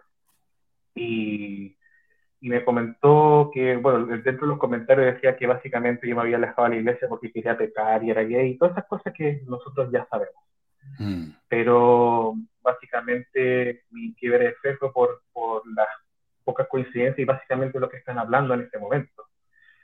Y bueno, yo, y él me preguntó básicamente, ¿qué pasa? ¿Por qué, ¿Qué es lo que no te, no te coincide? ¿Por qué tu testimonio falló? O sea, ¿por qué está caído? Yo le dije porque mi testimonio estaba basado en algo que no era real, que yo entendía que la historia de José Smith no era tal cual como la habían contado y testificaba de un José Smith que no era real. Por ejemplo, yo Ujú. testificaba que el libro de Mormón eh, estaba hecho por un una persona que no sabía, que había, perdón, que había, no había terminado su escolaridad y que había escrito tal libro, y después resulta de que, como dicen, como mencionó ustedes hace un minuto atrás, estaba la visión de los hebreos, que José no era tan ignorante, que su familia estaba inscrita en el diario, que cosas que en la época no era, era un privilegio, su papá era maestro, etcétera. Entonces no era tan ignorante yo testificaba de que como un hombre tan poco elocuente escribiera un libro así y resulta que la historia no era tal cual como la habían relatado. Entonces yo le pregunté directamente a él, eh, usted como profesional de, de, estas ciencias, que sabe historia, que seguramente usted debe haber estudiado esto eh, y que conoce las fallas de la iglesia. Y debo él reconoció que hay unas cosas que no sabía, de las que yo le comenté en esta entrevista, pero básicamente él sabía la gran mayoría de todas estas falencias en la historia de la iglesia. Y debo reconocer que la, que la entrevista fue bastante buena, no hubo contención, de hecho salí bien, eh, que no quiero hablar como mormón, pero como fortalecido, porque, porque la verdad que no hubo ninguna discusión, se respetaron ambos puntos de vista, porque eh, yo le dije, bueno, yo respeto su testimonio, sinceros, sus sentimientos, porque yo en algún momento también los sentí que eran así. Entonces, por eso de una manera empatizo con usted, eh, porque yo sentía igual que esto era verdadero. Pero también vayamos a los objetivos, eh, al objetivo, a los hechos, a hechos concretos, a lo que ocurrió, y que básicamente la iglesia no es honesta, tanto con su historia, con su finanzas y muchas cosas que ya sabemos ya. Y principalmente hablamos del libro de Mormón, de que no había evidencia arqueológica, y tampoco de la Biblia, porque dentro de mi disciplina geográfica también estudiamos las cosas geológicas que tampoco coincidía con la creación de, la Biblia. Y bueno, la conclusión que quiero llegar es que él no tuvo argumentos eh, duros con hechos, evidencias, sino que básicamente su argumento era su testimonio. Y eso es eh, básicamente el argumento de todo el mundo porque si hablamos, eh, la fe y la, y, la, y la ciencia, seamos concretos, la fe y la ciencia no son compatibles. En ningún, eh, pueden que coinciden en algunas cosas, pero no van a coincidir, no van a coincidir en todo. Tampoco puede ocupar la ciencia para justificar ciertos puntos y otras cosas para no. O se justifican todo o no se justifican nada. Entonces, eh, y con lo que estamos hablando, ahora que este chico Santiago busca evidencias así de relatos eh, o, de, o, de, blogs como tú lo acabas de demostrar. O también, eh, por ejemplo, unos videos que yo le comenté es que él decía que los jareritas eran los olmecas. Y ocupaba también que eh, Honduras is great, con, un, con una página de, la, de Honduras, decía que existían elefantes, pero en el fondo no eran elefantes, sino que eran parientes de los elefantes hace 20.000 años atrás. Entonces, eh, yo empatizo con él, a pesar de que debo reconocer que alguno me, me saca de quicio porque su forma tan berrinchuda y grosera en contestar, eh, eh, a veces a uno lo saca de quicio, pero de una manera empatizo con él porque yo estuve en su mismo punto, al igual que tú, Manuel, o tal vez muchos de nosotros, porque tratamos de justificar nuestras creencias, porque la iglesia, yo fui miembro más de 30 años, eh, de una manera la iglesia fue una parte importante de nuestras vidas, una parte eh, que formó también nuestra identidad personal. Y no es difícil dejar atrás 30 años, etcétera. Entonces es un duelo doloroso. Eh, y yo empatizo de una manera con este hombre eh, y trato de decirle que no es buscar una evidencia, ah, mira, que calce esto, listo, una evidencia. No, una evidencia creo que lo, lo, escribí en el documento que tú me mandaste, tiene que tener ciertas características, mm. pertinencia, suficiencia, coherencia, método científico, y, hay que reconocer que no hay nada de eso. Yo cuando era estudiante, disculpa porque estoy quitando mucho tiempo, eh, yo participé, yo quería participar en Central del Libro de Mormón, porque quería aportar con, mi, con mis estudios geográficos, eh, encontrar algún tipo de evidencia pero al encontrarme cuando hice mi tesis, que mi tesis tenía ciertas cosas, metodología, método científico, eh, avalar la postura, me di cuenta de que no tenía de dónde amarrarme, no tenía de dónde amarrarme. Entonces, eh, yo entiendo que algunos miembros de la iglesia se molesten, se enojen o, nos desafíen ante esas cosas, porque nosotros lo que estamos haciendo ahora es mirándolo un punto de vista objetivo. ¿Hay o no hay evidencia? Eh, y si no hay, entonces no es, no es real. Y entiendo que los otros vean desde un punto de vista de fe, porque nosotros también lo sentimos. Eh, sentimos que era real, pero ese testimonio estaba basado en una mentira. Pero, pero esto sí quiero, quiero terminar, chicos. Yo le pregunté, eh, si yo me voy a la iglesia adventista, porque hablo, menciono mucho la iglesia adventista porque tienen un lenguaje muy similar con los mormones, ellos me van a testificar de que su iglesia es la verdadera, que su bautismo es verdadero, que su profeta es la verdadera y que los escritos de su profeta son verdaderos. Entonces, ¿cuál es la diferencia entre un testimonio de un adventista versus el testimonio de un miembro de la iglesia? Y no hay respuesta. Entonces yo le dije, usted estaría, estaría abierto a que yo le trajera un documento o un escrito de la señora White y usted orara a Dios si este libro o estos escritos de esta señora White es verdad o no. Él me dijo no, porque yo ya sentí que era verdad. Claro. Y ahí está, y ahí está la clave, porque eh, muchas, y, no solo pasa con los mormones, porque también los testigos de Jehová vienen seguidos a mi casa. Y dijo, ya, yo, yo le recibo el, el, el folletito, pero si usted me recibe el libro de mormón, ¿está dispuesto? Y no, tampoco. ¿Por qué? Porque yo sé que mi religión está basada en la Biblia. Y todos son así de cerrados. O sea, su fe está cerrada porque se sienten cómodos, sintieron en su momento, pero tampoco están abiertos a que otras religiones sean, eh, entren a su vida o escuchen otras, otras versiones y que, y que, no sé, puedan ver que esos sentimientos son tan válidos como los de como los, los demás. Yo te puedo decir, yo escuché un testimonio de adventista y se me pararon los pelos, de verdad que se me pararon los pelos porque su vivencia era tan fuerte y tan especial que se me pararon los pelos. Entonces, y eso mismo sentí cuando, un, cuando yo pregunté a Dios si no era verdad. Y entiendo, de, entonces, ¿qué pasó ahí? Los, los sentimientos son súper engañosos y la conclusión con la que quiero llegar es que el argumento más sólido que tienen cualquier religión, y en este caso la Iglesia de Jesucristo, para basar su fe es el testimonio, pero lamentablemente ese testimonio no tiene ningún peso eh, científico y nada. Gracias chicos, disculpa por haber quitado mucho tiempo. Pregunta, ¿dónde compartiste eso? Así lo podemos ver. ¿Qué cosa? ¿Dónde lo compartí? Dijiste que compartiste la, la entrevista. ¿Dónde está? Para que la veamos. Ah, no, no, no, no, no, no, me refiero que lo que yo quería era compartir con ustedes esta entrevista, pero era compartir la Ah, experiencia, no, ah, no, entiendo, no, no la entiendo. escribí ni nada, no la escribí Entiendo. ni nada. sí. Fue este miércoles, no quiero decir el lugar porque el lugar es chico y se va a notar. Ok. Que yo ya sé dónde yo ya sé hasta qué líder es. Sí, obviamente, porque somos de la misma ciudad, porque es Lito, pero el- este líder es académico de la universidad, es destacado, eh, tiene publicaciones muy importantes sobre la historia tanto de la ciudad, y él me dijo que yo tengo que enseñar hasta la evolución, que tampoco no es compatible en algunos casos con la, con la doctrina de la iglesia, pero lo tengo que enseñar igual. Entonces, básicamente el argumento de, de él fue que su testimonio está basado en la fe.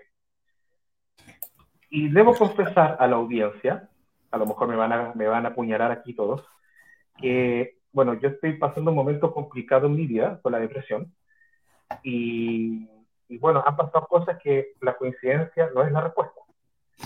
La coincidencia no es la respuesta y que me han hecho dudar de la existencia de algo divino que me está queriendo ayudar. Debo ser sincero, no sé, no sé si es Dios, si es otro ser o a mejor es mi mamá desde, otro, desde otra dimensión que me quiere ayudar, no sé pero básicamente lo que sí puedo dar eh, certeza es que la iglesia no es verdadera, porque una iglesia que dice ser verdadera, que su historia no es honesta, ni, ni, ni, otras cosas, ni su libro tiene peso, ni sus finanzas son honestas, eh, no puede ser verdadera. Y eso sí estoy seguro. Ahora estoy pasando una crisis de fe de una asistencia divina, y eso yo creo que es normal que alguna vez todos lo podemos pasar. Pero la certeza es que la iglesia de Jesucristo de los, de los últimos días no es la iglesia verdadera. Gracias por este espacio, por compartir mi testimonio. Gracias, Martín.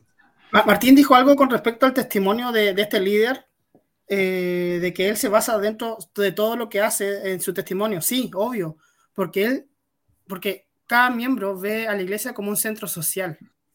Creo que lo hemos, no hemos hablado antes, de que si él se va de la iglesia, aunque él piense que está bien o que él no le, no le cuadre cosas, él ya está dentro del centro social.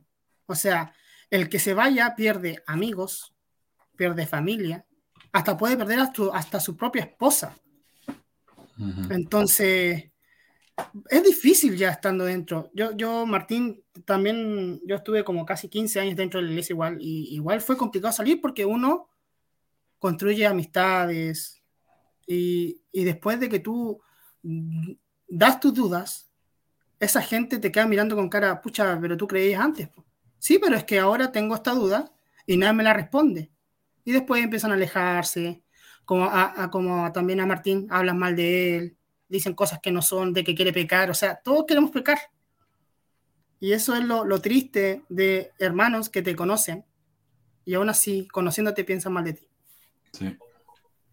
Es real porque, bueno, lo, con Carlos pues, pues, tenemos, vivimos en la misma ciudad y la ciudad es chica y, no, y vivimos casi toda nuestra juventud dentro de la iglesia. Y cuando salimos de la iglesia prácticamente, no, a pesar de que la iglesia oficialmente no habla sobre, eh, no tiene la misma práctica oficial del objetivo de Jehová del aislamiento hacia el miembro, pero de una manera lo hacen igual, porque piensa que soy mala influencia y todo eso. Bueno, esto pasó cuando salí del closet, uy, fue terrible. Y le llenaban la, de, cosas a mi mamá terribles en la de su cabecita. Bueno, y entonces, eh, y eh, quiero decir que, bueno, a lo mejor hay algunos miembros de la iglesia que nos critican. De hecho, a Manuel lo trataron en su momento de... de eh, creo que yo, tú pusiste en tus anuncios ese comentario que la persona que lo hizo fue mi obispo en su momento. Y me sorprendió oh, porque nunca el obispo, eh, yo lo conocí, fue obispo en mi juventud y se expresó así. Y hablé con él, pues, y yo le dije que disculpe porque no era mi intención publicar de que usted era de tal ciudad. ¿Estamos hablando de Bascur? No voy a dar nombres, pero no es él. es, que, si hablamos, es que, es que Martín, si hablamos de Bascur, Bascur tiene un problema de, de falco dentro de la iglesia, entonces, ¿con qué cara puede criticar? No, no era él, no, no era él, porque yo ah, tuve Dos, dos, obispos en mi juventud y bueno, y a él lo quiero muchísimo porque él, él es muy buena persona, muy buena persona, sin nada que decir más allá de lo que, de lo que se expresó con Manuel. Eh, él es muy buena persona y por eso que me llamó mucho la atención que se expresara así. Y yo hablé con él esta semana y bueno, yo le dije perdón por exponerlo y poner la ciudad donde usted fue obispo, pero que me sorprendió que se expresara así. Y él también dijo, pucha, que yo fui hombre en ese momento y me, me dio rabia y bla, bla, bla, bla. Y yo empatizo con esa gente que, que, escribe mal el, o que hace comentarios. Lo, que lo tolero son la falta de respeto. Cuando tratan de, eh, de, de, no sé, de que, o que nos conocen, que nunca tuvimos testimonio y empiezan con, las con las cosas pues, más eh, ofensivas. Eso no lo comparto, pero sí entiendo, porque yo a Manuel también lo insulté en su momento, cuando yo era apologista, cuando él recién empezó y no sé si él lo recuerda, pero no lo traté mal, pero le dije que, que, no nunca tuvo un testimonio y esas cosas típicas que, que, los mormones hacen. Y por eso es que también siento empatía con este hombre que es eh, Santiago, porque yo de una manera pensé que con mi carrera iba a poder justificar esas falencias cuando salió la tecnología LIDAR. Yo manejo las tecnologías LIDAR y que ellos eh, pues, pusieron un título sensacionalista que que la tecnología líder va a, una nueva prueba y al final que esa no es nada, es una tecnología que, que, los, que, un alma de doble filo para ellos que puede perjudicarlos que al final no hay nada. Entonces yo los siento empatía por ellos, y, pero no comparto muchas cosas, obviamente. Y ahora sí me quedo callado, perdón. Gracias, Martín. Muchísimas gracias. Eh, espero que no te vayas, tenemos un ratito más antes de terminar. Eh, quería terminar con esto de, Don Santiago, pero sí, es, es, es, duro, no sé. Mira, yo, mi, yo me acuerdo que cuando yo seguí en la iglesia, y es, es una cu- cuestión de costumbre, yo estaba tan acostumbrado a pertenecer a la iglesia, yo me bauticé a los 11 años solo, la iglesia me dio por ahí una familia que yo sentía que no tenía en casa, porque mi mamá trabajaba todo el día, mi papá era un padre distante, y en la iglesia me hacían sentir especial, ¿viste? Hasta que ya fui grande, ya como que no me daba más bola, pero... eh, y yo incluso dejé de creer en Dios, porque para mí Dios ya no tenía sentido. O sea, en mi opinión, yo no digo que Dios no existe, simplemente para mí la existencia de Dios no tiene sentido. Y yo dejé de creer en Dios y yo seguía yendo a la iglesia, seguía usando mi garment, seguía pagando el diezmo y seguía cumpliendo como el llamamiento. Porque es esa costumbre, ¿no? Esa, te, te- te tira mucho eso. Es Y también el, el miedo a lo, a lo nuevo, po, al cambio. Exacto. Y eso hace que tú te quedes petrificado y diciendo, chuta, me voy, pierdo todo, o me quedo y no creo, pero bueno, estoy bien. Exacto. Es, es más cómodo, es más, más cómodo, más tranquilo. Pero bueno. Gracias, Martín. Eh, pero bueno, sigamos con, el- con lo del, de Don Santiago. Eh, hablamos de los papiros. Habló de que la poligamia era solo para tener parejas espirituales y no tenía relaciones sexuales. Por eso decía yo que Brigham Young tuvo 56 hijos con sus 16 esposas, fueron todas concepciones inmaculadas, ¿no? También dice que, pero que mucho más tarde, muchas mujeres se sellaron a José Smith después de muerto, lo cual es algo que yo había escuchado antes. Mi presidente de Hombre Joven me lo dijo eso en Argentina. Pero ¿sabes qué? Es mentira. Eso no es verdad. Y Santiago, yo te reto que me des el nombre de una mujer que se selló con José Smith después de que José Smith murió. Eso no existe. Es un mito estúpido, eso no existe. Eh, pero de nuevo, no creo que él esté mintiendo, yo creo que él está repitiendo cosas que le han dicho y no se ha tomado la, molestia de investigarlo. Porque investigarlo te decepciona, te das cuenta que tal vez te mintieron y que lo que crees no es tan como te dijeron. Más tarde se contradice solo y dice que la poligamia en Utah fue para henchir la tierra, ya que había muchísimas más mujeres que hombres, lo cual también es falso. John A. Wetzel, en su libro Evidencias y Reconciliaciones, o sea, evidencias del libro de Mormón, estamos hablando, dice, los registros del censo de los Estados Unidos de 1850 a 1940 y todos los registros disponibles de la iglesia muestran uniformemente una preponderancia de hombres en Utah y en la iglesia. De hecho, el exceso en Utah por lo general ha sido mayor que en todo Estados Unidos. Había más hombres que mujeres en Utah que en el resto del país. ¿Cómo se esperaría en, su, en un estado pionero? Claro, eran pioneros, eran más que nada hombres. Pero este verso de que no había más mujeres y por lo tanto necesitaban casarse, es mentira, es simplemente falso. Eh, pero de nuevo, ¿cómo puede ser que un investigador tan bueno como el Santi no sepa eso? Pero él siempre muestra su libro de historia. Tiene un libro de historia del año el pedo, ¿viste? Está todo pegado con cinta. Y dice, acá está, en mi libro de historia no dice eso, así que es mentira. Pero ese libro de historia fue escrito por la iglesia. Al menos usa el libro nuevo, ese de los santos. No me venga con eso. Él dice que Brigham Young enseñó la teoría de Adán Dios y la expiación de... El video, perdón, dice que Brigham Young enseñó la teoría de Adán Dios y la expiación de sangre y Santiago lo justifica diciendo que en realidad Young no escribió sus discursos, sino que la gente que lo escuchaba tomaba notas taquigráficas y como Santiago tiene un certificado en taquigrafía, él sabe que a veces alguien dice algo muy dulce y tierno y el que lo escucha y toma notas escribe como algo horrible y violento. Eso pasa, ¿no? Hay errores como eso. Eh, por ahí Brigham Young escribió hay que perdonar a todo y el que lo escuchó escribió hay que matarlo a todo con, con un cuchillo. Sí. Fue error del, del que tomó la nota. Además de que lo que dicen algunos, aunque sean profetas hablando desde el púlpito en la conferencia general mientras dicen que todas sus palabras son revelación, no significa que sea doctrina. Eso agrega también el, Manuel. el Santiago. Dale, Martín. El, bueno, y una de las, digamos, evidencias, entre comillas, que de que la iglesia sí eh, enseñó la expiación por sangre y sí era parte de, de, de su doctrina, era la, la, las señas de la muerte del templo, porque esas señas aludirían a, a, que si revelábamos las cosas del templo o apostatábamos del templo, está, teníamos eh, pena de muerte con las señas que ya conocemos que ahora son, que fueron abolidas. Sí. Recuerdo que una de las cosas que yo te critiqué a ti era eso, que era mentira, que era mentira eso de las, de las señas de la muerte, porque yo entré al templo después del 2000. y nunca lo vi. Entonces, y después, eh, al decir que sí, era verdad, y que después, más atrás, se- el templo estaba el juramento de la venganza de la muerte de Smith, chuta, que era en ridículo también, po. O sea, todo eso que era mentira, resulta que el, el antimormón de Manuel tenía razón. Chuta, dije, oh, crisis de fe.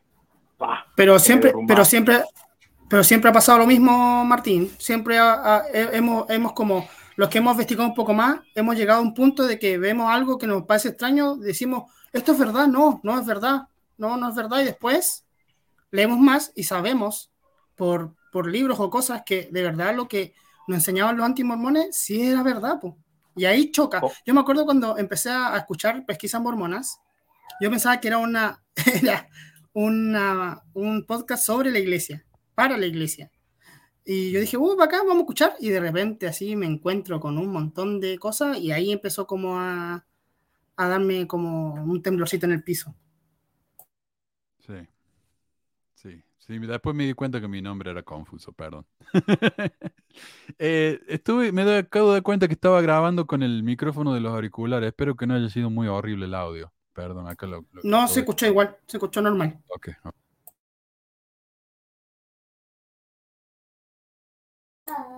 Ahora se te fue, no se escucha nada ahora.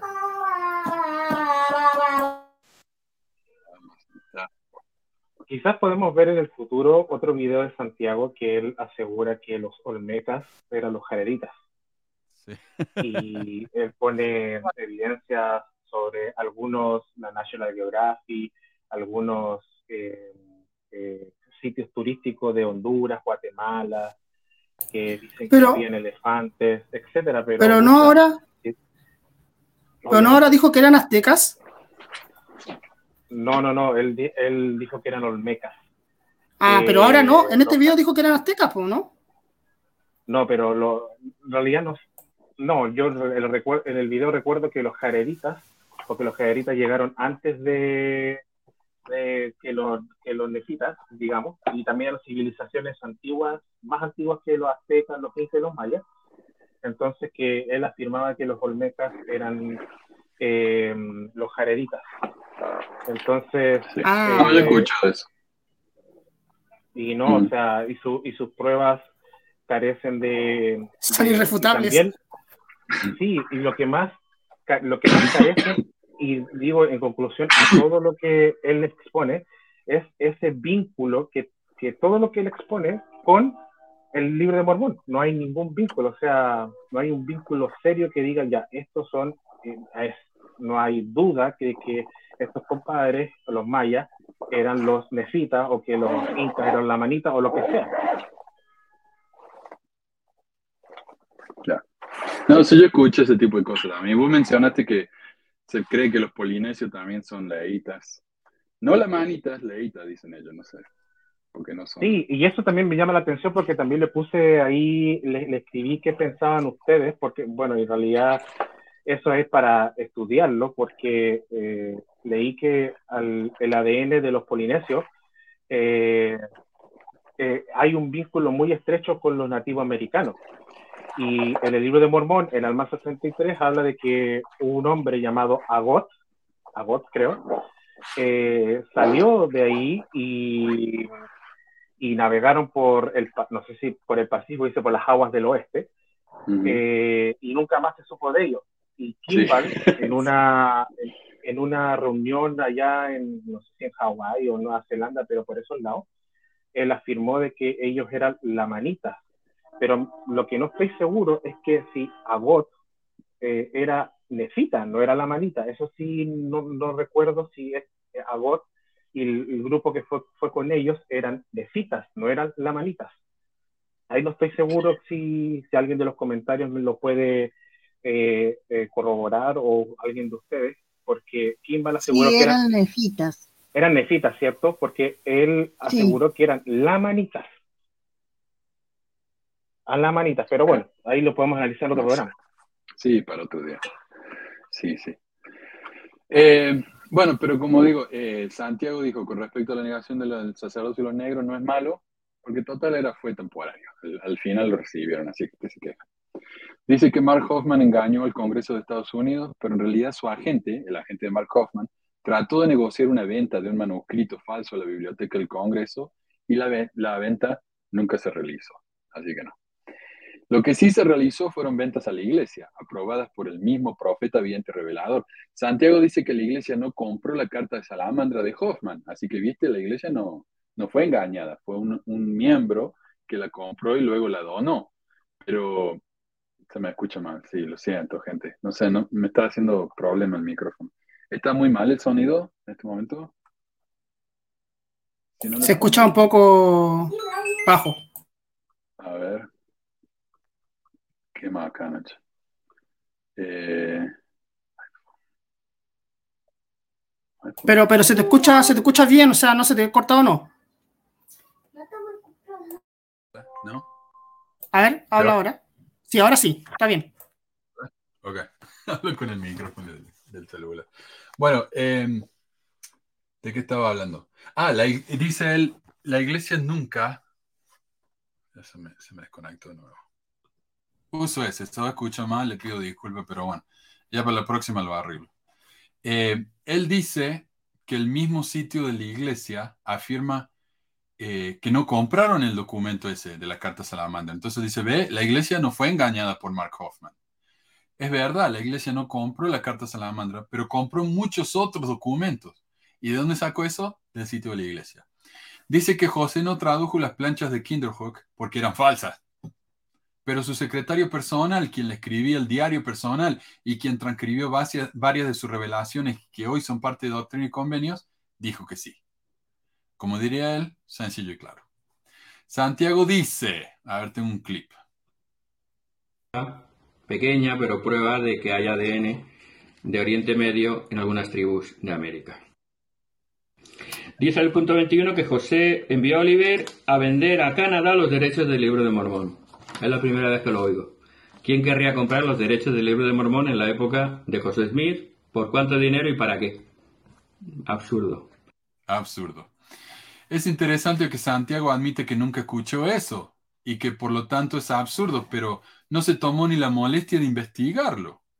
De haberlo hecho, se habría enterado que el mismo sitio de la iglesia lo reconoce y lo admite en un artículo llamado La impresión y publicación del libro de Mormon. Así que vayan y lo ven, ahí está. Pero él ni, se- él ni siquiera se tomó la molestia de investigar, él simplemente dice, nunca lo escuché, absurdo. Dice que el 24 que José y Oliver no mencionan el sacerdocio hasta después, 10 años después. Pues no, porque el José Smith lo tiene de registro en su diario, 1829. Ok. Eh, dice él que el video de los 50 problemas de la iglesia dice que eh, José Smith no habló del sacerdocio hasta 10 años después. Eso es mentira. El video no dice eso. El video dice que José Smith no habló de sus- del sacerdocio hasta años después. ¿Cuántos años? Según el sitio de los documentos de José Smith, un sitio oficial de la iglesia, el profetoide no habló de esto hasta 1832. Lo recibió supuestamente en el 29, no habló de esto 32. Son tres años. Hay una diferencia de años. Eh, y eso de que José Smith lo escribió en su diario en 1829 no solo es falso, sino que según el sitio de la iglesia, José Smith no tuvo un diario hasta 1832. Ups. Ok, próximo. Luego del 25 al 33 empieza a desacreditar a José Smith, a su familia y a sus amigos. Es un ataque puro a, do- a dominem. Falso. Eh, estos no son solo ataques, sino hechos históricos. José practicaba la magia folclórica. Hecho. Oliver tenía una varita de Saori. Saori. Hecho. Martín Harris perteneció a mil iglesias luego de la muerte de José y dio testimonio de esas iglesias. Hecho. Esta respuesta de Santiago es muy débil acá. Santiago dice que según el video, José fue condenado por buscar tesoros y se queja de que no hay pruebas. Dice, ¿dónde están las pruebas? ¿Dónde están las pruebas de la condenación? Pero el video no dice eso. El video dice que fue llevado a la corte, lo cual es verdad, y las pruebas están en el sitio de la iglesia. También dice que José fue a la cárcel muchas veces, pero que nunca se prosperó porque las acusaciones eran falsas. Pero la razón por la que no fue condenado es porque se vivía escapando de la cárcel, vivía escapando de la ley, y cuando por fin lo agarraron y estaba por ir a la corte, lo mataron. Entonces, Santiago, esto es una verdad a medias. Santiago dice que los testigos no vieron las planchas con ojos espirituales, pero tenemos testimonio directo de que sí, de que ellos dijeron que los vieron con ojos espirituales. Pero como eso no aparece en el libro de historia de la iglesia que tiene él, entonces no pasó, ¿verdad? También se queja de que el video dice que David Widmer negó su testimonio, pero el video no dice eso. Con respecto a las cosas que cambiaron en el templo, Santiago nos dice.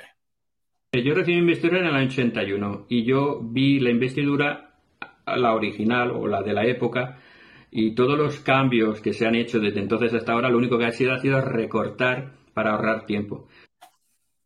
No hay cambio doctrinal, le dice. Es solo recortar para tiempo. Pero ahora sabemos que eso es falso.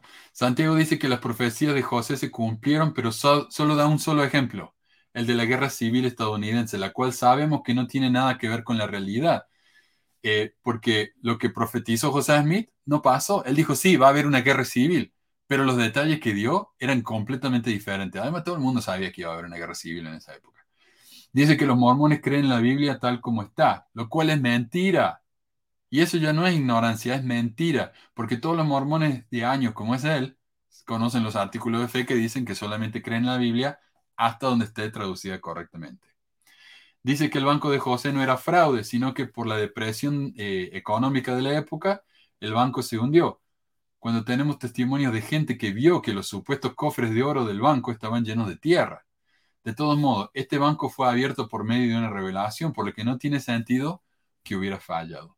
Dice que el City Creek fue un proyecto de embellecimiento hecho con dinero que no tiene nada que ver con los diezmos, porque es imposible revitalizar una manzana, una, bueno, dos manzanas ocupa el City Creek, sin gastar millones, miles de millones en un centro comercial justo al frente del templo, ¿no? Jesús estaría muy orgulloso.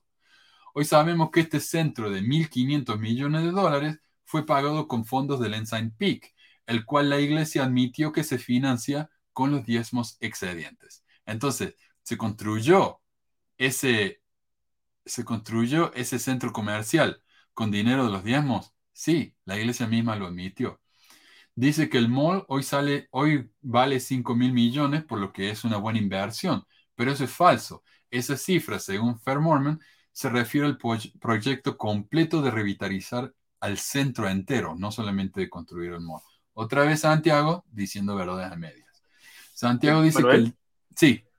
Un, dos puntitos que antes que se, se, olvide el tema. Bueno, él habló de la Biblia que, bueno, que no está correctamente traducida. Ya sabemos que el artículo de fe número 8, creo, el 8 habla de que creemos que hasta donde esté correctamente traducida. Él también habló en un debate con un evangélico. Bueno, él tiene debates con varias personas de otras religiones. Sí. Y bueno, y con el evangélico lo, lo, lo encaró y dijo que, bueno, ustedes no creen que la Biblia esté correctamente traducida y él hace como, como nos, nos, no, no me da la impresión que se pone nervioso, pero él como dice, pero tú reconoces que la Biblia ha pasado por muchas manos, o sea, eh, pero el evangélico daba a entender de que, de que sí lo afirmaban, pero ahí como que este caballero eh, no sabía qué responder porque lo, lo desafió, ya, dime, ¿qué parte específicamente está incorrecta? Y y sí, este, él defendió, y yo concuerdo con Santiago, de que hay algunas cosas seculares, que hay errores en, en la historia, no hay concordancia, y eso es cierto, el error secular, pero no logró dar como un, una, una inconsistencia dogmática. Entonces, eh, sí, ya sabemos que, y creo que todos los que hemos leído la Biblia, sí hay inconsistencias graves, pero bueno. Y lo otro que quería mencionar es que también él habló con un católico, y el católico eh, expuso la historia de José Smith, pero en ningún momento mencionó la, la poligamia, ni, ni, ni la, la, parte bonita ni la parte fea. Solo habló mm. que tenía su esposa Emma. Entonces, eh, y esos debates son, ni siquiera eran debate, era como predicación. y es típico eso. Es algo que al final comparte el testimonio. Eh, Santiago dice que el diezmo de antes era diferente al de ahora. Eso, dice el video de los problemas de la iglesia. Él dice, pues obvio, porque antes se vivía la ley de consagración. Pero como ya hablamos en el programa, el diezmo cambió muchísimo. Pasó de ser el 10% del excedente de lo que uno tenía luego de cubrir sus necesidades y que las viudas no tenían que pagarlo a lo que es ahora. Todo el mundo lo paga y de todo el dinero que recibe. Eso no tiene nada que ver con la ley de consagración. Y él agrega, es así de sencillo, no hay ningún problema, es cuestión de ver la historia. Lo que realmente me hace preguntar si Santiago alguna vez leyó algún libro de historia fuera de ese libro que tiene él. Porque ahí obviamente no va a decir las cosas negativas o los problemas con la iglesia. De nuevo, porque Santiago no se haya tomado el, problema de investigar algo, no quiere decir que no sea, que no sea fácil. Ok, a ver. Dice que algunos apóstoles han dicho que hay que evitar la verdad si esta no promueve la fe, y habla de un ejemplo de seis académicos que hicieron una publicación en contra de la iglesia y fueron excomulgados por ello. Bueno, dudo, no sé esa frase, no la conozco, no la voy a poner en cuestión, pero dudo que ningún apóstol haya dicho exactamente esas palabras. Aquí se tergiversan muchas cosas. Porque nosotros creemos en la uh, verdad. Y la verdad no nos da ningún miedo.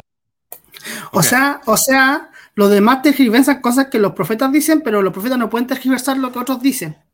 Claro. O sea, todos contra la iglesia. Pobre. Son, son las peores víctimas del mundo. Eh, pero claro, él no conoce esa, esa cita y ni siquiera se tomó la molestia de buscarla para ver si era verdad. Simplemente dijo, no la escuche, no creo que haya sido cierta. También dice que esos seis escribieron un artículo y por ese artículo fueron excomulgados. Pero eso no es verdad. Esos seis fueron excomulgados por causas individuales. Eh, y podríamos argumentar que Michael Quinn fue, fue excomulgado porque era gay, aunque no sé. Eh, pero bueno, Packer dijo que la verdad no promueve la fe y hay que evitarla. Y eso es lo que dice el video. Y acá está. Eh, Packer dijo, existe la tentación para el escritor o el maestro de la historia de la iglesia de querer contarlo todo. Esa es la tentación de contarlo todo, ya sea que sea digno o que promueva la fe o no. Algunas cosas que son ciertas no son muy útiles. Eso dijo Packer. O sea, eh, ¿qué nos está diciendo ahí? Que si no es útil, cállate. Dice, si no hacen eso, sino que de hecho acomodan al enemigo, que es el destructor de la fe, se convierten en ese sentido en traidores a la causa que han hecho convenios proteger. Entonces, si contamos verdades que no promueven la fe, estamos siendo eh, socios de Satanás. Eso es lo que dijo Packer. Entonces, ¿y, qué dice eh, Santiago? A nosotros no nos da miedo la verdad. Bueno, a Packer sí le daba miedo la verdad. Packer dijo que los enemigos de la iglesia eran los intelectuales y los homosexuales. Exacto. De nuevo, porque Santiago no se tomó la molestia de investigar algo, no quiere decir que no sea verdad. Así que bueno.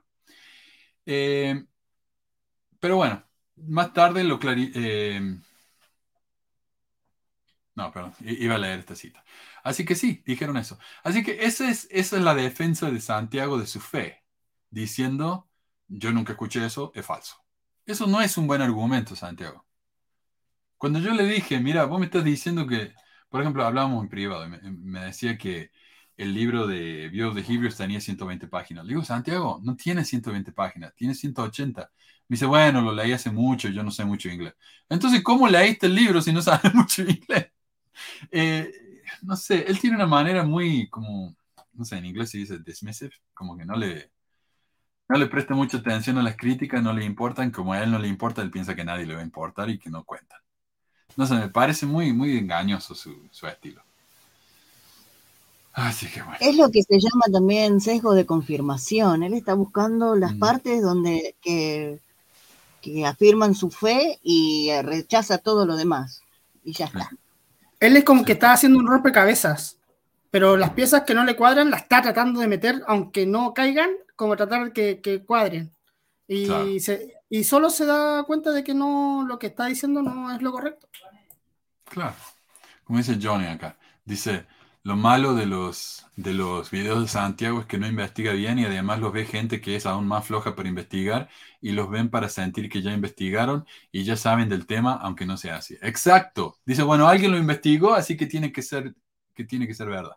Me puedo, tomar, me puedo quedar tranquilo. No tengo ni idea de lo que dijo, pero si a él le sirve, a mí también me va a servir, ya me quedo tranquilo. Eso, eh, para eso sirven los apologistas. Para dejar tranquila a la gente, nada más. Eh, pero bueno. Eh, voy a buscar un, un, cable para conectar el, micrófono para que se escuche mejor y ahí vuelvo con eh, lo de Vista de los Hebreos. Así que muchísimas gracias David, Martín y Carlos por ayudarme con el programa y muchísimas gracias a todos los que han comentado y especialmente, que es mi persona favorita hoy, a Javier por su donación. muchísimas gracias, maestro. Eh, pero gracias también a Andrés, a Soraya, a Ana y a todos los que han comentado. Así que muchas gracias a todos y nos vemos la semana que viene. Un abrazo. Gracias, saludos a todos. Nos vemos. Dejen like. sí, porfa. Ahí va.